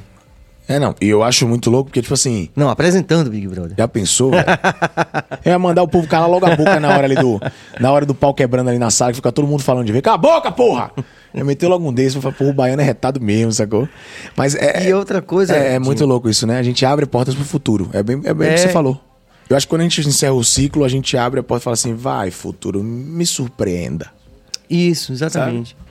E o futuro eh, me surpreendeu positivamente, eu posso Massa. dizer. Né? Que massa. Em relação a, esse- a essa experiência que nós começamos lá atrás, né? Sim. Mesmo quando eu não sabia que você estava me ouvindo na sim, escola. Sim. É, e você imagina a minha satisfação de, de ter acompanhado esse processo, né? De ver você se tornar esse cara que você se tornou, esse profissional, né? É, é o tipo de situação que a gente que motiva a gente a continuar fazendo o que a gente faz. Eu posso ter cer tenha certeza disso. Que é muito massa ver esse cara grande que você se tornou e que tem um caminho, tem apenas 20 e Oito anos. Eu demorei muito pra poder internalizar que eu sou novo, tá? é, Eu vivi muitas fases assim, né? Você tem só 18. Pois é. Aí isso vai Ou sumindo seja, um pouco, sabe? esse futuro aí, que pode ser tudo, Sim. né? Que Deus conceda a você. Ainda é um futuro grandioso, né? Dá muita coisa que vai rolar por aí. Tenho certeza disso. Só posso é, fazer, não vou dizer terminar, vou dizer fazer essa pausa, é, agradecendo em nome de toda a equipe por Tá esse, doido. esse compartilhamento aqui, não só comigo, com a equipe, com quem está aqui no estúdio, é, mas com todo mundo que já está vendo ou que vai ver em algum momento esse, esse, momento né, de entrega né, e de reconhecimento e de amor fraternal. Você pode ter certeza disso. Então, agradecemos de coração. Não demore de vir aqui, não. né? Véi, é- é- Quando você voltar do Big Brother, você tem que vir aqui. Ô, ô, velho, mestre, eu vou te falar um Foquinha negócio. até riu. Eu, eu, tenho, eu tenho muito é, apreço, assim, de, de poder ter vivido assim, esse momento que a gente viveu hoje. Eu sempre falo para as pessoas que vão no meu programa, não sei se talvez eu tenha te dito isso, mas eu sempre falo que o mais importante, porque depende muito do contexto, né? Mas que o mais importante é a energia. Eu sempre falo isso. A minha relação com o Thiaguinho começou assim, não foi, Bá? Ele chegou, fez todas as rádios, chegou lá cansado, sentou na cadeira, aí fez assim. Aí eu falei, mano, você tá cansado, né, velho? Ele, tô, velho. Falei, você quer apostar que você vai sair daqui ou na maca ou querendo puxar um trio elétrico? Aí ele, então vamos. Ele ia ficar até sete horas e saiu sete e meia carregado pelo produtor. E não é porque eu sou melhor ou pior que ninguém. Porque eu entrego o meu máximo pra tudo que eu faço. E poder estar aqui hoje, poder conversar, ter essa conversa, meu Deus do céu, sabe? Incrivelmente importante com você, no seu espaço, sabe? O lugar que você recebe tanta gente que você admira, poder estar nesse lugar, trocando essa ideia com você, voltando ao meu passado, reforçando todas as vitórias e aprendizados, desafios pra mim. É como se eu mais uma vez atualizasse o software dos meus valores, assim, da minha personalidade, sabe? Como se eu pegasse um pouco mais de material de construção e reforçasse a estrutura. E eu sei que fazer isso é uma oportunidade que a gente tem quando a gente tem bons encontros. Porque se o encontro ele não te permite, você não se sente apto a fazer isso. Então, eu que te agradeço assim pelo espaço, pelo carinho que você tem por mim. É como eu falei, eu falei, meu Deus, tô indo dar entrevista pra Sérgio, mano. Normalmente é o contrário, velho, que loucura. E eu sei que isso aqui, meu irmão, vai ficar na minha história. Pode botar fé. Eu demorei muito pra ir em outros podcasts, peço desculpa aos amigos, mas eu fico feliz de verdade, assim, por ter iniciado, startado essa parada com você. Porque daqui eu saio ainda maior e mais forte. Obrigado. Coração, obrigado, gente. Obrigadão pelo espaço todos Gil. Júnior, Foquinha também, menção honrosa. Minha Arthur Foquinha, Cardoso tá. também. A gente agradece. Bill, vai colocar a agenda aí, Bill. Antes da gente terminar. Atenção, cabeça, não tô ouvindo Bill. Sorry. Agora vai. Pronto. I'm sorry. Então, Choices. amanhã, Gostou dessa? Você gostou dessa? vamos usar. Usaremos. Gostou dessa? Então, amanhã teremos pagode por elas, as meninas que estão aí olhando para o pagode feito por mulheres na Bahia, em Salvador, Brasil, qualquer lugar. E sábado, por minha conta e risco, nós teremos aqui. Nós estamos organizando aqui o, o- o- né, a logística de Bentes, né? Hélio Bentes. Pra vir aqui, dar, o pod, dar seu testemunho no podcast e tal. Em nome de Jesus. Em nome de Jesus. fala de fulano, fala de cicrano. ele- É. é, a gente tá fazendo de tudo pra que a gente consiga, né? Vai depender do... do- Porra, meu irmão. Só questões de horas, mas é consegui. E vai ser no horário especial também, né, Bill? Exatamente, Um né? pouquinho A mais gente, não cedo. faz, a gente nunca fez no sábado, né, Sérgio? Primeira vez que a gente vai fazer no sábado. Primeira vez a gente nunca esquece. Tá fazendo Exatamente. bentes em fazer, viu? Exatamente, em grande estilo. Então, galera, nação regueira, o cara vem, velho Bentes. Muito bom. Caralho, muito Agradecer então mais uma vez a toda a equipe e amanhã a gente tá de volta com um pagode por ela. Pagode por ela. bom. Valeu, gente. Tchau, Obrigado, tchau. Dio! Muito bom, mas esquece. Sensacional. Vamos que vamos.